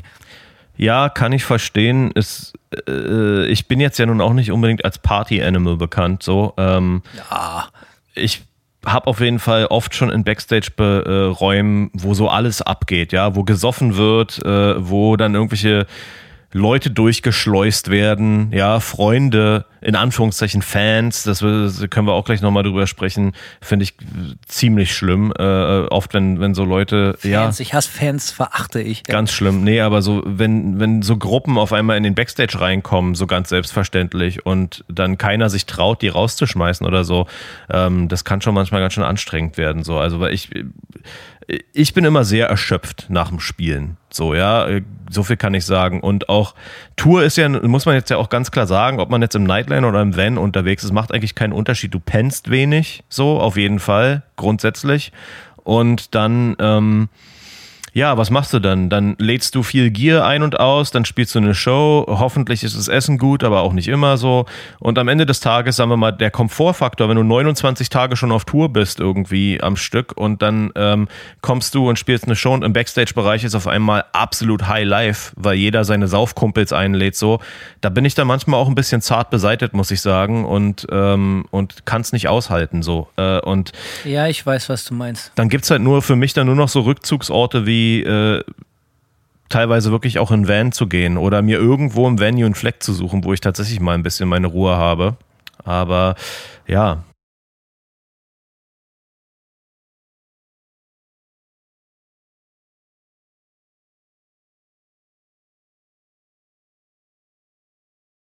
Wir haben manchmal das ganz große, also wenn wir große Shows spielen, wo wir Headliner sind, haben wir das große Glück, dass wir denn dann natürlich als erstes ankommen und ne, das ist unsere Show in Anführungsstrichen. Also wir behandeln den Support natürlich immer mit Respekt. So, aber äh, natürlich sucht sich der Main Act dann natürlich irgendwie die, die den Backstage-Raum aus. Viele größere Venues haben ja mehrere mhm. Backstage-Räume, wo dann sagt so, da, da ist der Support, da ist die Main Band und so. Und ich habe das gerne so, dass das das sagt so, ey, ihr könnt alles haben, ist mir scheißegal aber es muss einen Raum geben, egal wie groß der ist, der kann zweimal zwei Meter sein, wo keiner hinkommt. Am besten auch keine Crew. Niemand, außer ich und Erinsch. So, weißt du, wo wir einfach, weil ich habe wirklich dieses Ding, es geht um Rituale. So, ich muss 15 Minuten vor der Show alleine sein und muss wie so ein Tiger im Kreis laufen. So wirklich, ich bin dann schon halt einfach auf der Bühne und bin so dermaßen im Film, Genau, ich will da einfach keinen, also klar, sonst immer. Aber in diesen letzten zehn Minuten, da kann ich halt einfach bei meinen Freunden nicht beim Wodka-Tampon wechseln helfen. So, das muss, da, da, da kann ich dann gerade nicht. So, ne? Ähm, sondern da muss ich dann irgendwie alleine sein. So am besten, also am aller, allerschönsten ist es, wenn die Venues so groß sind, dass Irinsch und ich sogar auch noch einen unterschiedlichen Raum haben. das, weißt du, weil, weil warm singen ist ja auch immer so eine sehr peinliche Sache. So, weißt du, sich so warm spielen an der Gitarre und trommeln ist im Zweifel ganz cool, aber warm singen ist richtig peinlich. So peinlich, dass ich das nicht vor anderen Leuten mache. Mhm. So, das heißt, wenn du, wie du auch schon gesagt hast, wenn es gar nicht anders geht, und das geht uns sehr, sehr oft so, dann muss ich halt irgendwo, also ins Treppenhaus gehen oder ins Auto gehen. Also zum Beispiel, wir haben jetzt neulich in Kopenhagen gespielt, da gibt es denn einen so einen großen Backstage-Raum für alle und äh, da ist da auch so dann, ja, äh, okay, kannst du vergessen. Ich stelle mich doch jetzt hier nicht in der Ecke und singe dann irgendwelche Scales oder so, sondern bin, da, da gehst du dann durch die Menschenmenge draußen nach draußen, alle gucken dich an, sagen so, ey, wo will der denn hin? Ey, geh zurück, du gehst auf die Bühne, hö, hö. und so und dann gehst du in den in den und alle sehen dich, wie du in den Bus gehst, die Leute hämmern gegen die Scheibe und so und dann so, jetzt mach dich mal locker und äh, mach die Stimme mal warm und so. Das kannst du natürlich total auch vergessen, ja. so, ne? Es ist äh, immer, immer schwierig. So, also dementsprechend ist, also für mich das Allerwichtigste ist halt eigentlich so, es ist mir eigentlich fast egal, wie ein Backstage aussieht. So, ähm, also solange ich alleine bin oder oder mit wenigen Leuten so. Weil ich mag es natürlich nach der Show oder so wenn ich wenn ich mir das erlauben kann dann ist natürlich so ein Partyraum total geil. Da bin ich dann auch gerne so. Weißt du ich kann mich zum Beispiel erinnern Grüße gehen raus an die Jungs von Death Ride so. Das sind absolute Partytiere da kann ich nicht mithalten nicht mal annähernd. Saufroboter äh, Roboter aus der Zukunft den keiner was vormacht so. Und äh, ey, ich habe noch Bilder vom Toni vom Sänger, wie der wirklich in Wiesbaden auf der Bühne liegt nachmittags beim Soundcheck, weil er immer zwischen Kotzen und Soundcheck machen hin und her rennen musste, so, weißt du, und der zieht das halt einfach durch. So, äh, und das kann ich natürlich nicht. Was ich sagen will, ist so, natürlich habe ich wie Hugh Hefner auch meine Momente, wo ich dann gerne Backstage komme und äh, erfreut bin, dass alle um mich herum Party mhm. machen.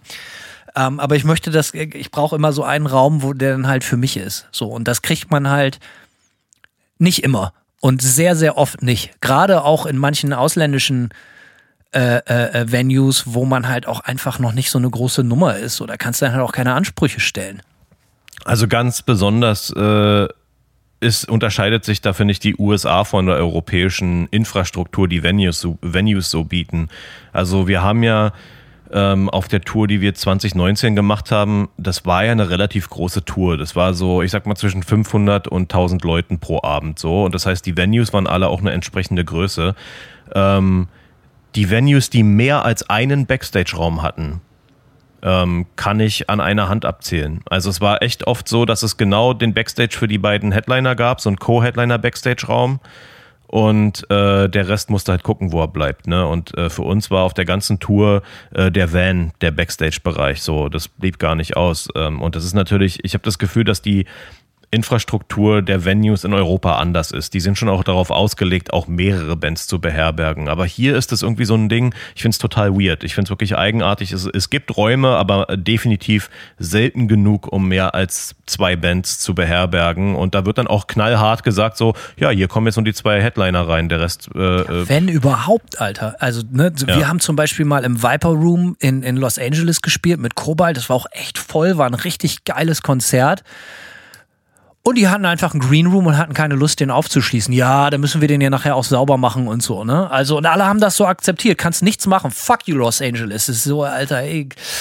Ja, das ist, äh, so, sowas passiert dann halt auch oft. Und so ganz schlimm finde ich das auf Festivals, wenn das so kleine, also es gibt ja immer zwei, also ne, oft sind natürlich kleine Venues und kleine Festivals von der Stimmung und vom Action-Faktor immer am geilsten, so, ne, weil man im direkten Kontakt mit den Leuten ist. Leider, leider, wenn man lange auf Tour ist oder gerade schon elf Stunden im Bus saß und dahin gefahren ist, leider nicht so geil, wenn man aus dem Bus kommt und man feststellt, es gibt kein, der Backstage-Raum ist für, für original 51 Bands ein großes Bundeswehrzelt.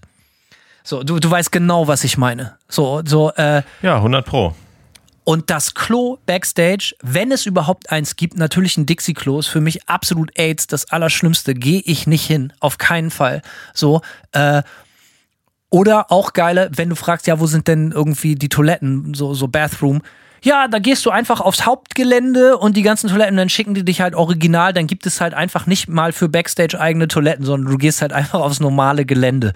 So, weißt du, wo dann halt einfach die, die, die, die Dixie-Klos, die da schon drei, vier Tage äh, bombardiert wurden, da vergeht mir alles, Alter. Das ist das Allerschlimmste und das, das ist eine gute Frage, ne? So, wo hört das eigene Verlangen nach Komfort auf und wo beginnt Diva? Und ich hätte nicht gedacht, dass ich mich über so Kleinigkeiten irgendwann mal so aufrege. Aber wenn du das hauptberuflich machst und wirklich viel und auch wirklich im Arsch bist und das auch schon 20 Jahre machst, dann wird dir irgendwie ein sauberes Klo irgendwann ganz, ganz wichtig. Und wenn ich drei oder zwei Sachen wirklich ganz klar festhalten müsste, was brauchst du von einem Backstage? Kann ich sagen, Alter, ich brauche das Aller, Allerwichtigste ist eine saubere Toilette. So, das ist einfach so ein sensibles Thema, gerade auf Tour. Im besten Fall eine Dusche, muss aber nicht. Kann ich auch Zweifel drauf verzichten. Ich wasche mich auch sonst gerne mit einem trockenen Handtuch. Und natürlich irgendwie Bier, irgendwie was zu saufen. So, weißt du, aber ey, das Klo ist halt so krass. Und dass manche Veranstalter einfach denken, das wäre einfach nur so eine Randnotiz. So, weil finde ich immer, immer wieder krass. Ja, ich finde es sehr witzig manchmal, wenn ähm, äh, wenn man solche, solche Wünsche äußert. Ja, und sich dann Leute denken so, ja, jetzt hab dich mal nicht so, ne, irgendwie. Und ich finde das immer geil, weil das ja meistens, ja, nun wieder. Weil das natürlich meistens von Leuten kommt, die zu Hause schön aufs saubere Klo gehen können und zu Hause schön im, im warmen Bett schlafen jede Nacht so. Und wenn dann äh, eine Band sich darüber beklagt, dass die Klos dreckig waren und sie auf dem Boden pennen mussten, dann ist es ja, ja, was denn? Äh, musste ja ist wohl. Doch Musiker, es ja, muss dir doch gefallen. Aber da, du hattest eben was Richtiges gesagt mit dem Nightliner. Wenn man im Nightliner unterwegs ist, du hast Van gesagt, das ist jetzt was anderes, aber wenn wir im Nightliner unterwegs sind, sind ja meistens alle Probleme gelöst. Voll. So, ne? So, das ist natürlich geil, weil du hast da irgendwie ein, zwei Loungen, du hast da irgendwie eine Möglichkeit, dich zurückzuziehen, um warm zu machen, die Vocals. Du kannst dich, wenn du willst, bis eine Viertelstunde vor Changeover in dein Bett legen. So, ähm, ich bin kein Riesenfan von Nightlinern so, aber es ist definitiv besser als ein scheiß überlaufener Backstage-Raum. Und da hast du wenigstens die Garantie, dass da keine Leute drin rumlungern, die da nichts zu suchen haben. Ja. Weil eine Sache muss man ja. Ja, okay, dann hör mal raus. Ja, also ich erinnere mich mal. Wir haben mal gespielt in Trier im Ex-Haus, haben wir oft gespielt. Ich mag das Venue sehr gerne. Ähm, und haben wir mit Napalm Death mal gespielt. Ich bin mir ziemlich sicher, dass ich da auch schon mal mit Napalm Death gespielt habe. Wer nicht, meine Eltern haben da mit Napalm Death gespielt. Viermal, Alter. Ja, auf jeden. Mein ungeborenes Kind hat mit Napalm Death im Ex-Haus gespielt. Napalm Death haben da mit Napalm Death gespielt, Alter. ähm, anyway, ja. Tokotronic und David Hasselhoff haben damit, ja, okay, reicht jetzt. Und natürlich auch W-Farm. So, äh, wir haben da auf einer Tour gespielt. Es war zum Ende der Tour hin. Und ähm, eine von den Ami-Bands hat so zwei besoffene Mädels mit in den Nightliner gebracht. Ja, und das waren, äh, und die waren halt, die haben dann sich in dem Nightliner halt total breit gemacht, äh, weitergesoffen, waren total laut und ich habe die dann irgendwann rausgeschmissen so. Ähm, und es war dann total, weil der Punkt ist halt irgendwie, ich, ich bin echt schon auf dem, auf dem Zahnfleisch gelaufen. So, es waren so 28 Shows into the Tour quasi. Und dann ähm, gab es da auch keinen richtigen Backstage-Raum. Ähm, in dem Raum, in dem wir gespielt haben, vom Ex-Haus bei dieser Show, da gab es keinen richtigen Backstage so. Und dann, ja, dann war der Nightliner der einzige warme in Anführungszeichen ru ruhige Ort und dann haben da diese zwei Mädels eben äh, besoffen Party gemacht und ist wahrscheinlich so ein bisschen drauf angelegt, also so wirkte es so ein bisschen von äh, dem, dem Drummer der Ami-Band so ein bisschen abgeschleppt zu werden. Der hatte die auch mit auf den Bus gebracht und ich konnte es halt gar nicht ertragen. Die waren einfach so krass laut so und ähm, die waren sehr, sehr, sehr, sehr beleidigt irgendwie ähm, als ich sie dann aus dem Bus rausgeschmissen habe und die, das eine Mädel meinte so zu mir, äh, wer ich denke, wer ich sei, so. Und dann ich, und ich dachte mir so, Alter, ich war etwas schockiert, ob der, äh, wie soll ich sagen, in Englisch sagt man so schön, äh, Sense of Entitlement. So, also die war so richtig, ne, die dachte so, was will ich denn da eigentlich in ihrem Nightliner so, ne?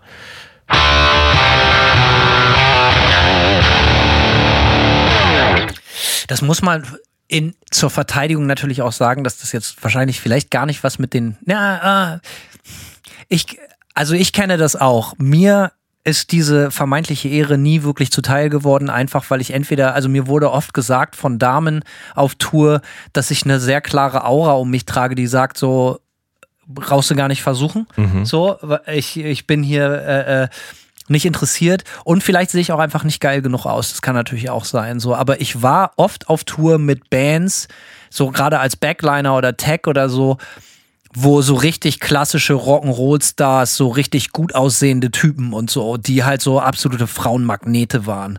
Und ähm, die haben auch immer so ein ganz bestimmtes, ich sag, das drückt das jetzt ganz vorsichtig aus, so ein ganz bestimmtes Klientel auch angezogen. Genau diese, diese Menschen, also in diesem Fall Frauen, wie du es halt eben auch erklärt hast, so rotzbesoffene Mädels, die so denken, so, ey, weil wir jetzt irgendwie mit diesem einen Bandmember geflirtet haben, so, äh, können wir hier machen, was wir wollen. So, und äh, die haben so, sind natürlich auch einfach, das liegt denn natürlich nicht an, unbedingt an ihrer Person, sondern meistens an dem Umstand, dass sie rotzbesoffen sind, Richtig, peilen ja. halt überhaupt nicht, dass das alle voll nervt. So, ne? Und äh, ja, da, da kann ich mich äh, sehr oft an irgendwie solche Szenen erinnern, wo halt alle völlig abgeturnt waren, weil, weil äh, ich war auch schon Sachen so, hey, ja, die fahren jetzt noch mit in die nächste Stadt und so und äh, oh, die kommen Alter. noch über Nacht mit und so. und dann bist du auf einmal in den scheiß Nightliner mit 15, 18 Leuten und dann sind da halt auch noch so ein paar rotzbesoffene Fans oder äh, Frauen drin, so, also bestimmtes Klientel, sag ich mal, die da einfach dann äh, gerne mitfahren und befahren wollen, werden wollen.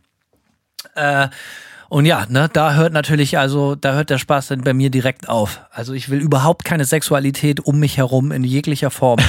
so, krieg direkt schlechte Laune, alter Hippie-Scheiße. Da muss ich sagen, bin ich auf Tour auch echt verklemmt so. Also ich braucht es. Ich bin nicht verklemmt, ich verachte es nur, das ist ein großer Unterschied. Ja, verstehe, ja. Nee, ich bin äh, kein Plan. Ich habe dafür auch keinen Nerv auf Tour. Aber grundsätzlich, also ich sag mal, äh, das kannst du natürlich auch ummünzen. Also es ist genau der gleiche Fall, wenn irgendwelche Opener-Bands ihre besoffenen Kumpelzeit anschleppen, so in den Backstage, ja, so und dann dann so, ja, was denn ist der Rudi? So, ja, wo ich mir so denke, ja, ist mir doch scheißegal, Alter, wenn der Rudi. Genau, und wir können uns das auch erlauben, Simon, schon wenn ich dich mhm. unterbreche, aber wir können uns das erlauben, weil wir ja selber einfach schon so dermaßen oft Opener-Band waren. Man macht das einfach nicht. Nee, und genau. wenn wir sowas sagen, dann soll das nicht großkotzig klingen, sondern dann soll es einfach nur ein, äh, ein vorsichtiger Tipp an die Nachwuchsmusiker und Musikerinnen da draußen sein. Einfach, äh, äh, äh, äh, wer ficken will, muss freundlich sein. Das zieht bei mir natürlich nicht, aber äh, das Prinzip ist halt einfach, ey, einfach immer erstmal einen Gang runterschalten und irgendwie durchatmen. So. Das ist halt das Ding, mir wäre sowas oder mir ist sowas auch in keiner meiner Bands eingefallen, irgendwie, dass ich Leute in den Backstage geschleppt hätte. Aber ich habe es durchaus sehr oft gesehen, dass das andere Bands machen und äh, es ist nie gern gesehen. So, so viel kann man definitiv sagen ähm, oder selten gern gesehen. Und ja, mir wäre das nie eingefallen, auch als Opener-Band. Und wo wir gerade so bei No-Gos sind, was, was vielleicht auch Opener-Bands angeht, ich erinnere mich auch, da kommen wir jetzt vielleicht mal zum Catering. Ja, also ich meine, hier in den USA brauchen wir darüber gar nicht erst zu labern, gibt's ja eh nix so, aber. das stimmt nicht. Wir haben in Phoenix mal einfach für einen ganzen Tourtross von neun oder zehn Leuten zwei Burritos bekommen. Also das kannst du jetzt so nicht sagen, Simon. Naja, gut, die kann man natürlich in Scheiben schneiden, frittieren und dann als Taler essen, ja. Ich weiß gar nicht, was du hast. Ist doch alles gut. Ähm, in Europa allerdings gibt es natürlich meistens relativ äh, solides, ja, sage ich einfach mal, meistens solides Catering. Und ich erinnere mich noch, wir waren mal mit so einer, ähm, wir hatten mal so eine französische Opener-Band auf einer Tour. Wir hatten mit denen schon mal eine kleine Tour, so nur durch Frankreich und Spanien und Portugal gemacht. Und da äh, sind sehr, sehr gut mit denen ausgekommen. Total nette Jungs irgendwie so. Und dann waren die ein, zwei Jahre später Opener auf Tour, die wir gefahren sind. Und da waren die äh, wie ausgetauscht eigentlich so. Die haben sich die ganze Zeit irgendwie, die haben sich eigentlich genauso benommen wie das, was wir jetzt alles besprochen haben, was man eigentlich nicht will. Ständig irgendwelche Leute mitgeschleppt, haben sich breit gemacht so. Und vor allem haben die sich immer extrem äh, am Catering bedient. Äh, und zwar so, dass die manchmal, weil die halt, wir waren im Nightliner unterwegs und die im Van. Und ähm, ja, ich hatte so das Gefühl, dass die oft, oftmals einfach als erstes im Venue angekommen sind und die haben sich halt ohne scheiß Tupperdosen mit Essen vollgepackt vom Catering. als Opener-Band schon echt ein Move, muss ich sagen. haben sich die Taschen mit Alufolie ausgekleidet, um mehr kaltes Buffet mitnehmen zu können. So muss man sich das vorstellen, ja. Das war mal richtig geil. Also du kommst im Venue an und das erste, was du siehst, waren diese Typen mit ihren Tupperdosen am Catering, bevor irgendjemand einen Happen gegessen hat, so, ne?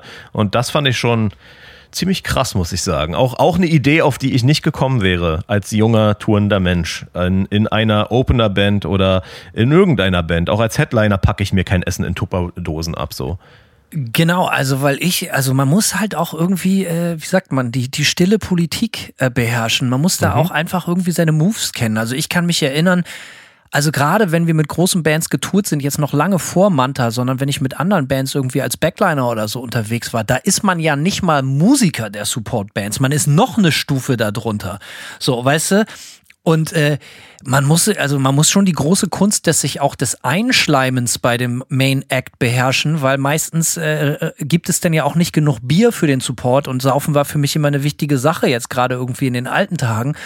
Und da muss man immer sehr freundlich sein, wenn man dann auch irgendwie vielleicht später nochmal ein Bier abkriegt, wenn das Bier oder die Getränke oder das Catering für den Support halt alle sind und so, ne? Deswegen, also wir, ich kann mich erinnern, das ist jetzt so ein paar Jahre her, da haben wir mal so ein Festival geheadlined, das war irgendwie hier in Deutschland, so, so ein Indoor-Ding. Und äh, da gab es dann, wie das halt so ist, ich mache die Regeln ja nicht, aber es gab, ähm, es gab jetzt irgendwie für die obersten drei Bands, gab es jeweils einen, einen eigenen Raum so, weißt du? Und für den Rest dann so ein, so ein Gemeinschaftsraum irgendwie. So ist es halt. So, ne? Äh, ja. Suck it up. So ist es halt. So, Crimea River. Da muss man halt mit umgehen, so sind die Regeln so.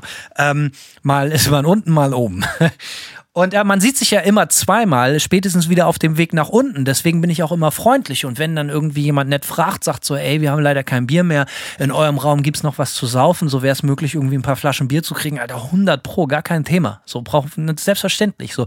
Aber da war so ein Typ, der hatte sich das so zur Aufgabe gemacht, uns so richtig zu zeigen, wie scheiße er das findet, dass wir in Anführungsstrichen so eine Sonderbehandlung eines eigenen Raums bekommen. Und der ist dann original jede halbe Stunde einfach ohne Anklopfen, hat die Tür aufgerissen, ist während wir da saßen in den Raum gelatscht, ja. Mhm. Und hat die Kühlschranktür aufgerissen und hat sich mehrere Biere rausgenommen und ist wieder wortlos rausgegangen.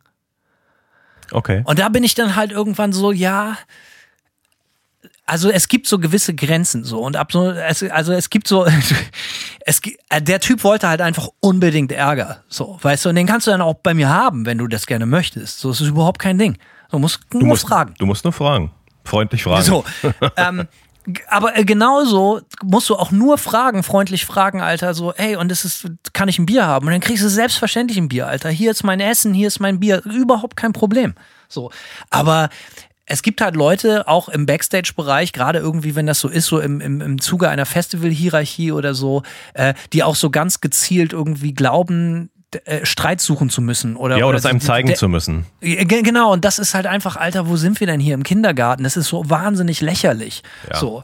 Ähm, Ja, das ist so ein, so ein das habe Phänomen. ich auch schon ein, zweimal erlebt und das fand ich sehr anstrengend. Das ist so ein Phänomen, das hat man auch manchmal, dass ähm, Opener-Bands oder Support-Bands äh, gerade so auf dem lokalen Level, ähm, also ich sag mal so, ich habe oft festgestellt, dass es so lokale Bands gibt, die in ihrem Nest so die absoluten Rockstars sind oder sich zumindest so aufführen, ja, und weil da die immer die gleichen zwölf Leute kommen und klatschen, denken die halt so, okay, wir sind eine richtig dicke Nummer so. Und so treten die dann auch auf. Also ich habe oft, oft Support-Bands, lokale Support-Bands erlebt, die sich ähm, aufgeführt haben, halt im Backstage-Raum wie Metallica so, ne? Und, äh, und, und da schwingt dann auch manchmal so ein bisschen mit, äh, genau das, was du gerade beschreibst. So dieses so, ja, äh, jetzt zeigen wir hier mal dem arroganten Headliner oder, oder so, äh, äh, ne, dass, dass uns das So alles. geil seid ihr ja gar nicht. Genau, da stehen, wir stehen total drüber, so, ja, also das, diesen, das ist total weird, das passiert manchmal, wie du schon sagst, ist so, so ein bisschen kindergartenmäßig, weil man, man geht ja auch als Band nicht, eigentlich gehe ich als Band auf eine Show und hoffe, dass alle korrekt sind und dass auch im Backstage sich, äh, ja, dass alle, äh, keine Ahnung, Mindestmaß an Höflichkeit und äh, Sozialkenntnissen haben und dann kommt man einfach miteinander gut aus und dann geht jeder seine Wege danach und alles ist gut so, aber es gibt auf jeden Fall, habe ich das Gefühl, manchmal auch so Bands, mit denen man spielt, die so von vornherein irgendwie so passiv-aggressiv und defensive sind, weil die einfach davon aus. Was ich überhaupt nicht verstehe. Nee, ich auch nicht. Ich kann es auch nicht kapieren, aber es ist dann so, da schwingt dann so, habe ich das Gefühl, so ein Vorurteil mit so, ja, die sind bestimmt arrogant oder sowas, ne? Und dann kommen die mit dieser Attitüde schon in, in den Laden rein, so, und du denkst so, Alter, entspann dich so. Das ist sowieso so, ein- so ein, wie sagt man, so ein Reizwort, Arroganz. Ne? Du kennst das vielleicht selber, aber das wird, geht so schnell, dass einem Arroganz nachgesagt Klar. wird.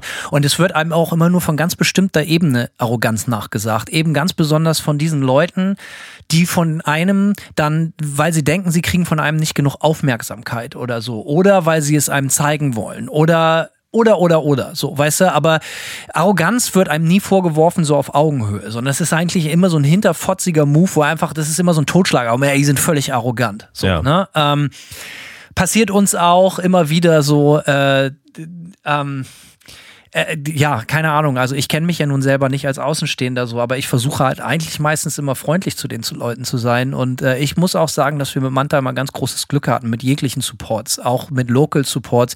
Eigentlich fast ausnahmslos immer alle freundlich und alles cool. So, ähm, es ist eher so dann in so einem großen Festival-Kontext oder so, das denken, oh, jetzt kommt hier der Big Shot oder so, dass das ewig lange gedauert hat, da überhaupt anzukommen und dass das auch nur in bestimmten Märkten so ist, sehen die Leute dann natürlich nicht so, dass man in ein anderes Land fliegt nächste Woche oder so, wo man ein absoluter Niemand ist, wo man dann halt auch wieder sagen muss, ja, okay, es gibt halt keinen Backstage-Raum und es gibt halt nur zwei Bier pro Nase.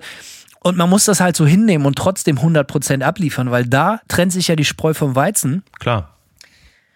Ey, ich habe irgendwann so eine, Resi Re wie sagt man, so eine Resilienz, ist das das Wort, keine Ahnung, entwickelt. Umso widriger die Umstände waren, um mit, umso mehr Wut und Power bin ich auf die Bühne gegangen. Und gerade in den ersten Manta-Jahren, die wirklich, wirklich alles andere als luxuriös waren, haben wir unglaublich geile Shows gespielt, äh, weil gerade die Rahmenbedingungen so unsagbar scheiße waren. Ja. Also wirklich so mit, wie wir eben besprochen haben, Alter. Äh, ja, Van ausladen, es gibt kein Backstage, es gibt so Fotos, wo ich dann alleine mit einer Flasche Wodka irgendwie im, im, im, im leeren Van hinten sitze und mich warm mache und warm singe oder so. Oder halt anstatt auf dieses eine Dixie-Klo für 600 Leute irgendwie lieber in den Wald gehe oder so, um da auch äh, aufs Klo zu gehen oder alleine zu sein auch irgendwie. Und ähm, ja, das sind dann halt Sachen, die machen also doof, wie es klingt, einfach nur härter auf lange Sicht. Aber wenn man sich das jetzt aussuchen kann und vor allen Dingen dann auch schon viele Jahre gemacht hat, dann fängt natürlich sowas an weh zu tun. Irgendwann. So, weißt du, weil irgendwann hat man dann die Schnauze auch voll. Und ich denke, es hängt auch immer sehr, sehr stark davon ab, wie weit man schon in der Tour drin ist. Also in der ersten Woche der Tour habe ich das Gefühl, ist man, äh, hat man noch ein dickeres Fell und man ist so für Widrigkeiten noch äh, offen, ja, und, ähm, und meistert diese mit Bravour.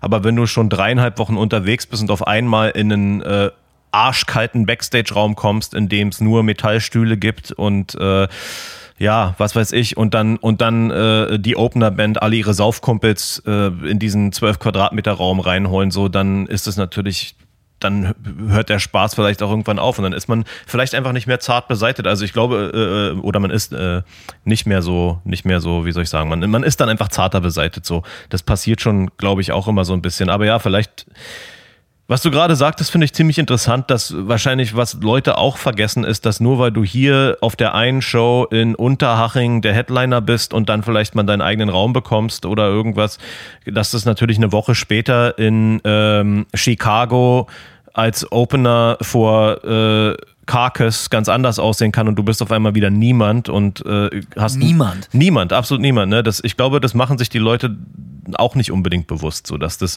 dass genau. das. Kannst du losgehen und mhm. dein eigenes Geld ausgeben, um dir vor der Show irgendwie mit deinem Drummer eine Pizza zu teilen. Ja, genau. So, äh, und draußen original vor der Show im Flur zu warten, bis du deine 10 Minuten Changeover kriegst, so, nachdem du keine Kohle bekommst für das Konzert und dann wieder 13 Stunden in die nächste Stadt fahren darfst. Prost Mahlzeit. Ja, auf jeden so. Fall. Also der, der Grad ist schmal zwischen, äh, wie soll ich sagen, zwischen der Backstage-Erfüllung, der Rockstar-Erfüllung im Backstage und äh, dem absoluten Bodensatz des Banddaseins.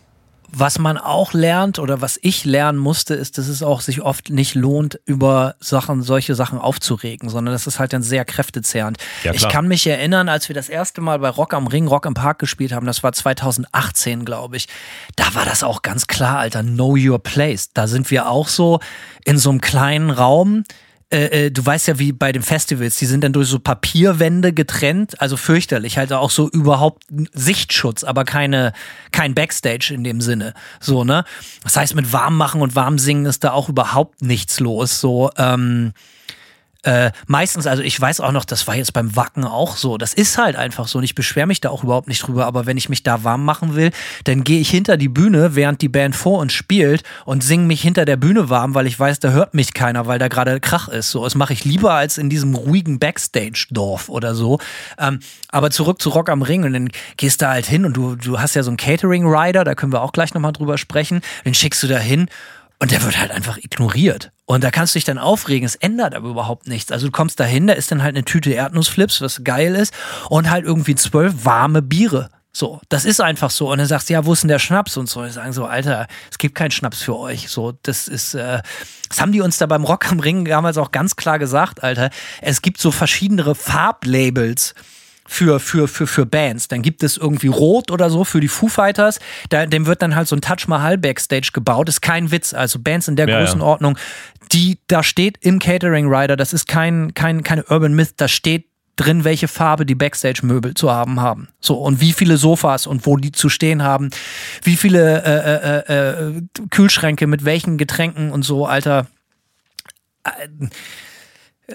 Don't get me started. So ist ja auch alles schön und gut, jeder wie er mag. So äh, und dann gibt es so die mittelgroßen Bands und dann gab es halt uns, die hatten gar keine Farbe. Und da war, da haben die uns halt ganz klar gesagt, ey, wenn du eine Flasche Wodka haben willst, dann kannst du die von uns kaufen. Da meinte ich so, ja, okay, was sollen die kosten? er hat gesagt, so 50 Mark, also so Puffpreise. So, weißt du, wie so in der Kneipe oder im Bordell sich eine Flasche zu kaufen, so ist halt sauteuer. So, dann ich auch so, ey, könnt ihr uns die nicht wenigstens zum EK geben? Nee. So, ne? Und da kannst du dich dann halt aufregen, im Dreieck springen und kannst deine ganze, deine ganze Energie verschwenden oder du lernst daraus und hast halt immer eine Notflasche im Auto. Ja, du hast, sehr gut, ja. Du hast äh, gerade vor der Story gesagt, know your place und ich glaube, das ist halt wirklich die wichtigste Lektion. Aber es klingt auch so ein bisschen arrogant. Know nee, aber, aber das gilt ja auch für einen selbst.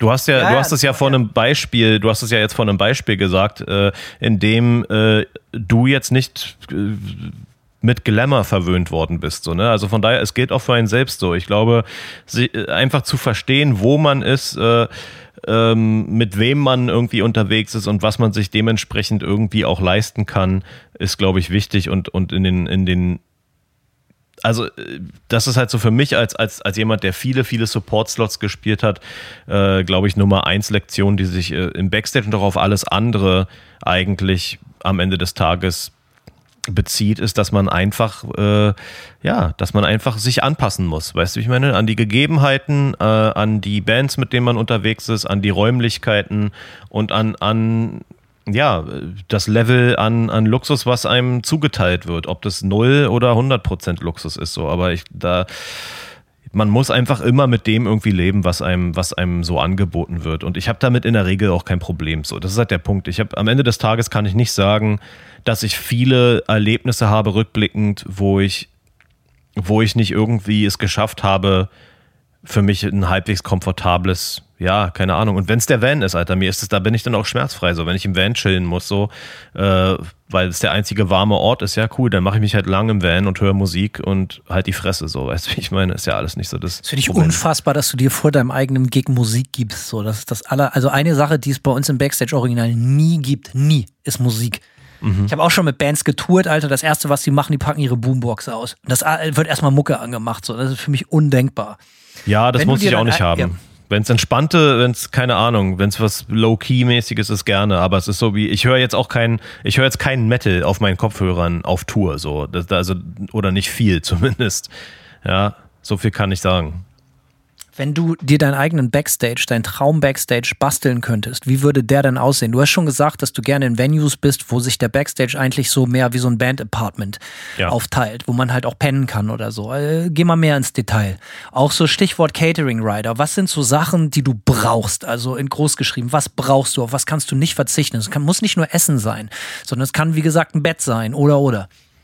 Ja, was Essen angeht, kann ich gar nichts sagen. Ich habe kein, keine Must-Haves. Ähm mein Wunsch Backstage hätte definitiv ein Band Apartment angeschlossen. Eins am besten, wo die Tür am besten eins mit so einem Keycode, ja, wo du dann, wo du in den Raum mit deinen Betten, wo deine privaten Gegenstände sind, deine Reisetasche, dein Computer, das wäre gut, wenn es ein Raum mit Keycode wäre. Ganz kurz. Ja kann ich persönlich von abraten, weil ich mega der Chef da bin. Ich habe schon viele Venues gespielt, wo der Backstage einen Keycode hatte und wo das Intro schon lief und ich sag, alter Scheiße, ich habe meine Ohrstöpsel oder meine irgendwas im Backstage vergessen und ich stand vor verschlossener Tür und mir fiel partout dieser scheiß Code nicht mehr ein. Ich meine auch nicht den Back das Intro schon lief. Ich meine auch nicht den Backstage selbst, sondern nur das Band Apartment. Ah, okay, verstehe. Ja. Wenn das einen Keycode hätte, finde ich es gut. Äh, einfach damit man ohne sich Sorgen machen zu müssen, seine Wertgegenstände ablegen kann und alles gut ist. Und das und vor allem, wenn, wenn die Party äh, einem zu anstrengend wird, dass man sich da komplett zurückziehen kann, so ja, und da nicht halt irgendwie auf einmal äh, jemand von einer anderen Band besoffen äh, die Tür aufreißt und reinkotzt, so ja. Also das ist eigentlich, das wäre, also sonst viel mehr kann ich gar nicht sagen. Ich habe ja keinen Plan. Ein Backstage-Bereich sollte ausreichend Sitzmöglichkeiten, bequeme Sitzmöglichkeiten haben. Äh, zum Rumlungern und zum Essen. Ja, ein Tisch mit Stühlen, drum wäre schön. äh, und ansonsten, ja, wie ein abschließbarer äh, oder Keycode-mäßiger, Keycode-mäßiges Band-Apartment als Bonus dazu wäre schön. Aber sonst habe ich keine großen Ansprüche. Ich mag Räume, die, die mich daran die mich irgendwie so erden, die mich nicht daran erinnern, wo ich gerade bin. Also es gibt ja so Backstage-Räume, die sind so total darauf ausgelegt, so, so ein Rock'n'Roll-Klischee zu sein. Weißt du, da kommst du dann rein, da sind sie die klassischen das Clash-Cover, äh, Ramones-Bilder und und und so an der Wand, das, die schwarze Rock-Couch, am besten noch so ein Marshall-Amp, der als Kühlschrank dient und so, weißt du, so, so ich, äh, ich weiß nicht, wo das war. Wir haben mal in Stuttgart gespielt. Ich weiß, ob das Jugendhaus West war oder so. Ich mag was Falsches sagen, aber da war das so, da war der Backstage-Bereich dann halt einfach so mit Bauklötzen und Klettergruppe, äh, und so halt einfach so, weißt du, also nicht, das war gemütlich und die ganzen Räumlichkeiten war auch so ganz normales Licht drin und so. Nichts hat einen daran erinnert, dass man jetzt irgendwie eine wichtige ausverkaufte Show, Show zu spielen hat. So, sowas finde ich immer total gut, wenn das privat und ruhig und gemütlich ist, aber nicht so ein typischer Green Room Vibe ist, sondern ich mag das eigentlich total gerne. Deswegen habe ich auch überhaupt kein Problem, wenn das so total un rockig ist, die ganze Geschichte und halt einfach nur so ein karger ja, so wie, wie so ein Warehouse, so, weißt du, wo eigentlich fast nichts drin ist, so, weißt du, so, ähm, ich mag zum Beispiel auch den, den, den Green Room äh, von St. Vitus in New York, in Brooklyn total gerne. Einfach nur so ein verranzter Heizungskeller, wo man sich auch aufhängen kann. Das finde ich auch klasse.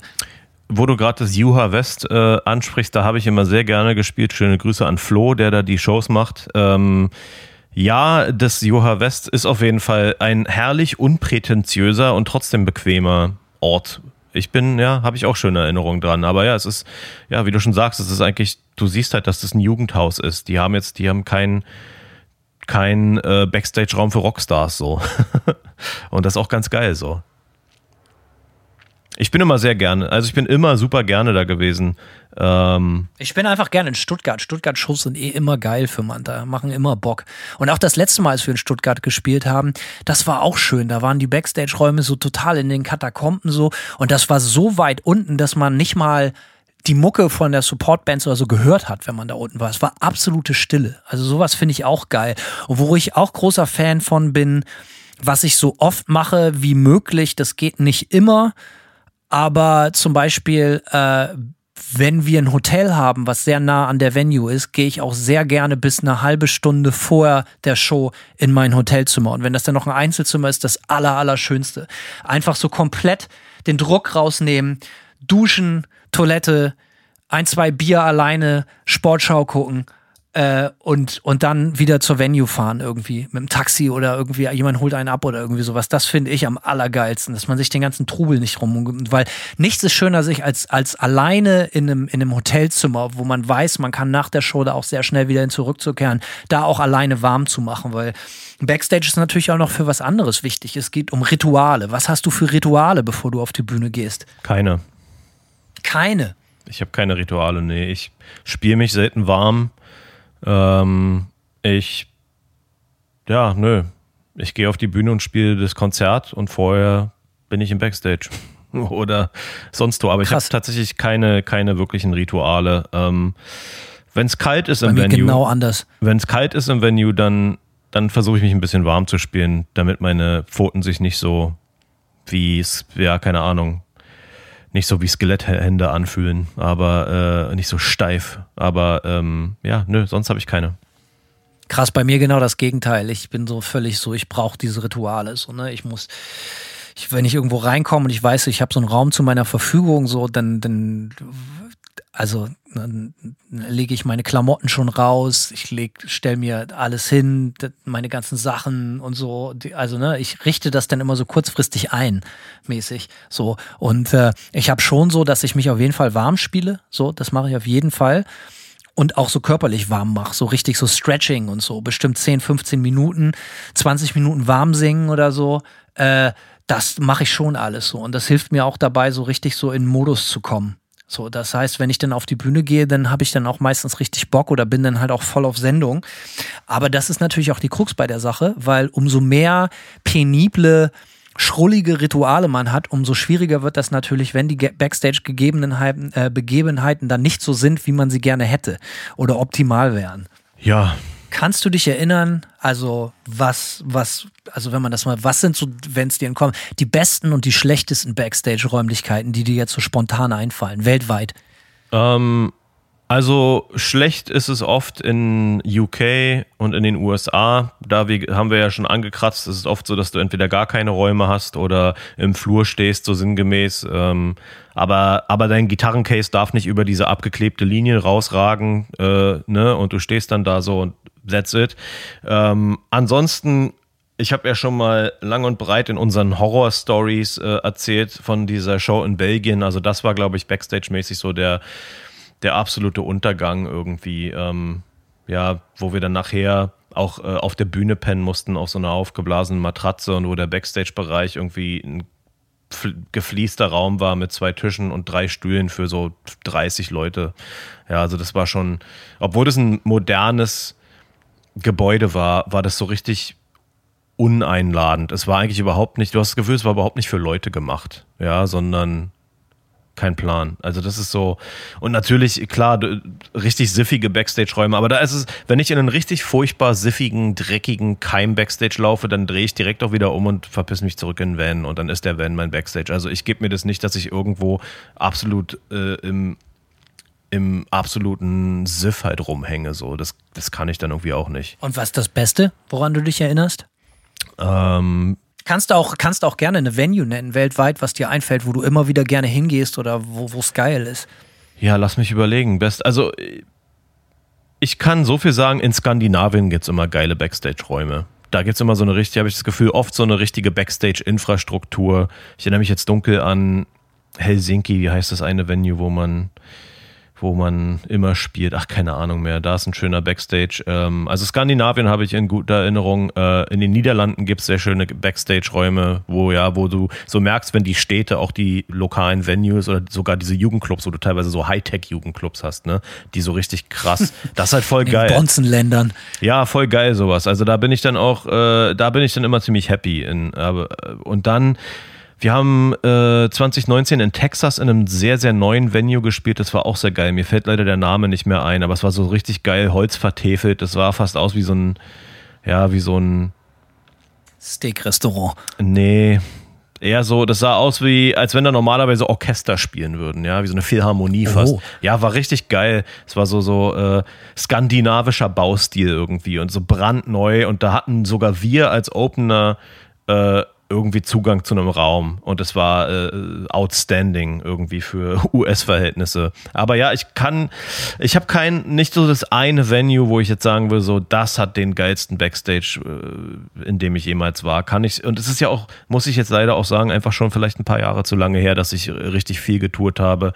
Deswegen an vieles erinnere ich mich jetzt auch nicht mehr so konkret. Ähm, aber ja, Skandinavien, Niederlanden äh, haben in der Regel sehr schöne Backstage-Räume.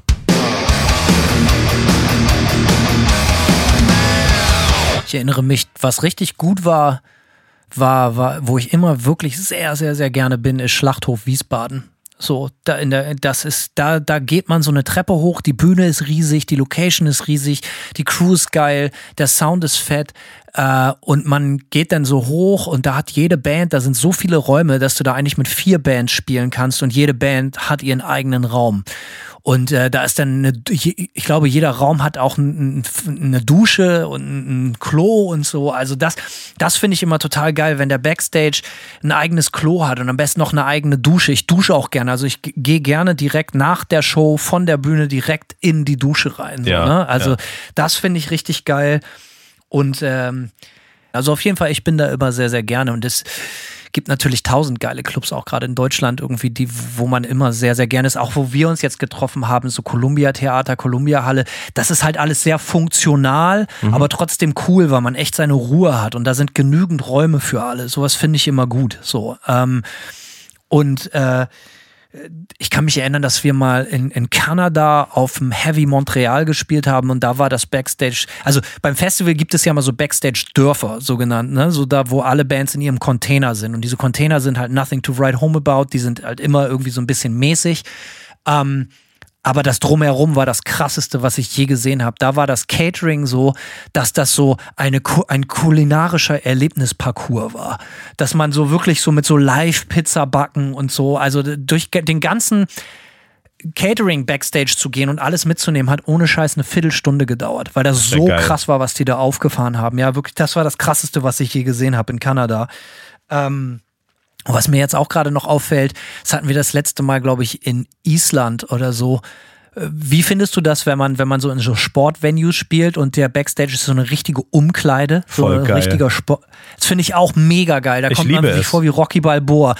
Ich wollte, deswegen frage ich, ich, die meisten finden scheiße, ich finde es obergeil, weil mich das gleich in so eine Stimmung bringt, wo ich weiß, gleich geht's hier rund. Für so. mich ist es so, ich fühle mich einfach, äh, es ist so nostalgisch, ja, weil ich mich daran erinnert Ja, ja. fühle, an Schulsport irgendwie so, weißt du, wie ich meine? Es ist halt so, kommt man gar nicht drum herum. Das ist, ja, also ich werde nostalgisch, wenn ich, aber wenn ich so in so einer Sporthalle spiele oder, oder wenn, selbst nur wenn die Umkleidekabinen einer Sporthalle der Backstage fürs Venue nebenan sind oder so, ich feier's ab. Ja, ja. Wo man dann so diese, diese traurigen Haken, wo man so Genau. eine Jacke anhängt und, und diese Bänke, äh, wo man hängen bleibt, weil die Schlüssel so durch die, die Gitter hängen, so, ne? Also ja, herrlich. Das- finde ich, das finde ich auch richtig, richtig geil.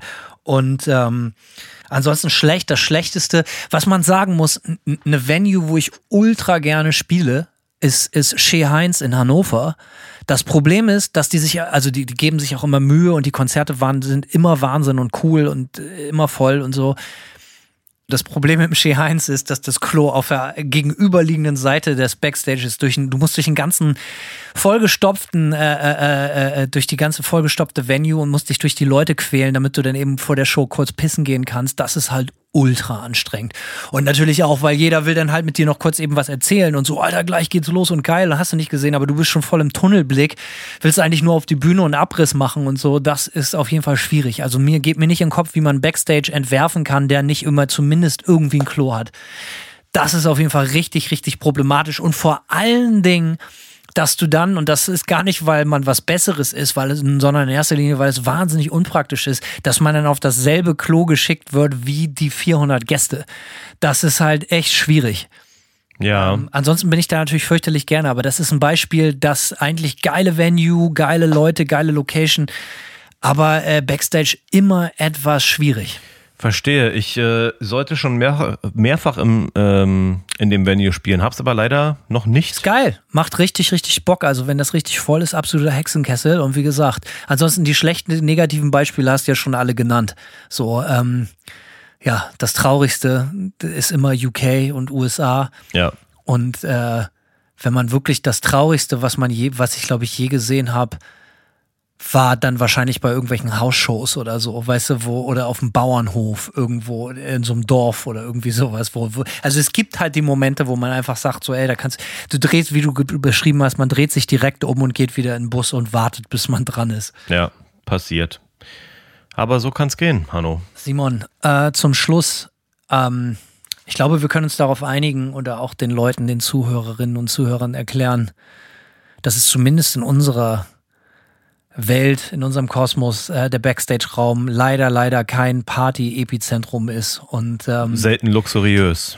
selten luxuriös. Naja, also ich muss schon sagen, dass wir manchmal schon Glück haben, dass es geil ist. In manchen Ländern so, ne? Nicht überall, aber ähm, Aber es ist nicht die Regel, würde ich oft- sagen. wir, also wir haben schon oft Glück jetzt in letzter Zeit, aber es kommt drauf an, wo man hingeht. So und ähm, aber so die richtig großen Exzesse ähm, habe ich nicht. Ähm, ich glaube, der größte Exzess. Also hast du so Sachen, so besondere Anekdoten backstage, die dir so einfallen? Nee, wie gesagt, abgesehen davon, dass es im, im Feuerwerk in München immer äh, etwas eskaliert, ähm, habe ich, habe ich tatsächlich wenig, wenige Sachen, an die ich mich so, an die ich mich jetzt noch erinnern kann. Ja, also so an völligen Eskapaden. Das ist vor allem, weil diese, wenn es Eskapaden gibt, meiner Meinung nach, ist es ja auch meistens immer das Gleiche. Das ist dann ein Venue, wo es besonders viel äh, Bier gibt, so, und dann hören die Leute nicht auf. Schön ist das. Ja, und dann hören die Leute nicht auf zu saufen und irgendwann ist es halt so, äh, ist halt dann so ein bisschen so dieser Kontrollverlust da, ja. Die Leute kotzen ähm, und benehmen sich wie, wie die letzten Penner so und schmeißen Sachen durch die Gegend oder schmeißen sich selbst durch die Gegend. Also, also es wird dann halt eigentlich nur infantil irgendwie. Du hast dann das Gefühl auf einmal, du bist im Buddelkasten so, aber das ist so. Ja, ansonsten kenne ich nur Eskapaden, die ich hier nicht ansprechen kann von anderen Bands, so mit, mit Prostituierten, die dann im Backstage auftauchen und so, ne? Also das habe ich auch schon erlebt. Ich habe sowas noch original noch nie erlebt. Also eigentlich auch so, man kann, glaube ich, festhalten, umso professioneller und größer es wird, umso langweiliger wird das Ganze. Ich kann mich erinnern, dass ich mal mit den Ärzten auf Tour war, mit, ne- als, mit einer Supportband, als Techniker, glaube ich, ja, weiß ich halt, äh, mehrfach. Und das war das Krasseste. Die spielen dann ja so große Stadien oder, oder so große Sporthallen. Und da hat jeder, jedes Bandmember hat da einen eigenen Raum. Dann gibt es da äh, eine Masseuse und so. Also wirklich, das ist richtig krass. Und da, äh, also das ist so, da, hast du das Gefühl, du bist im Krankenhaus. Also das ist so steril und clean alles, durchorganisiert.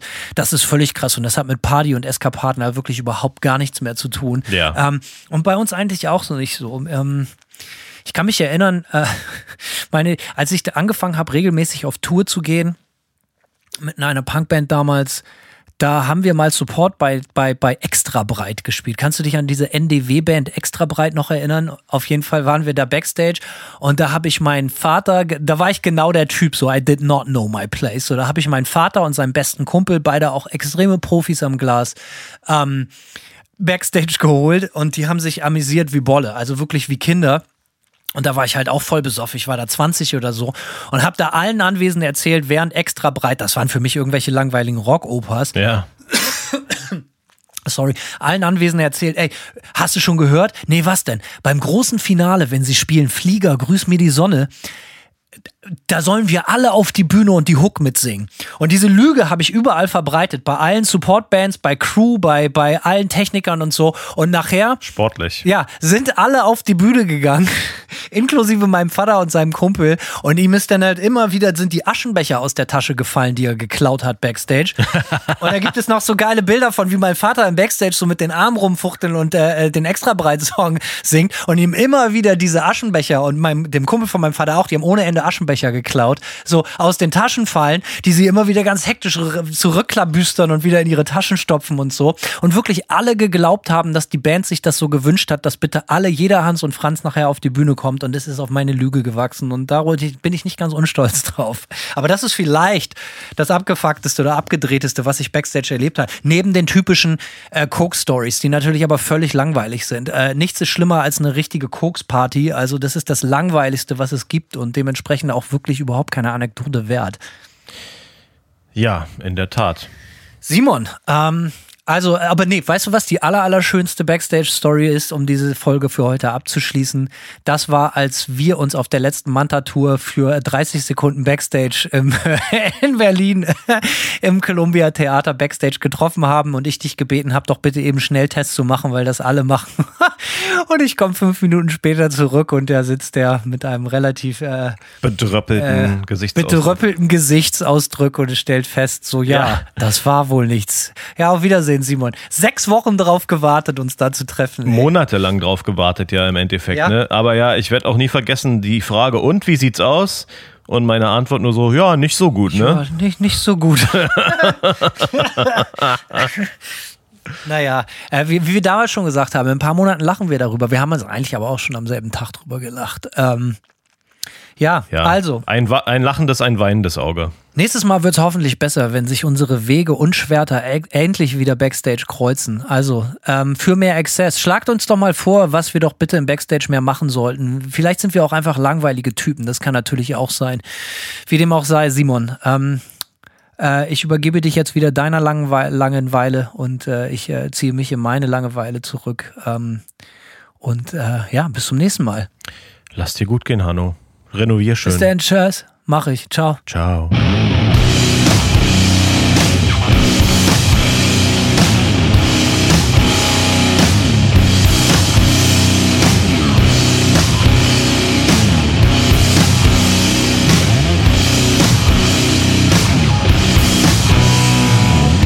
They serve one master. That is destruction.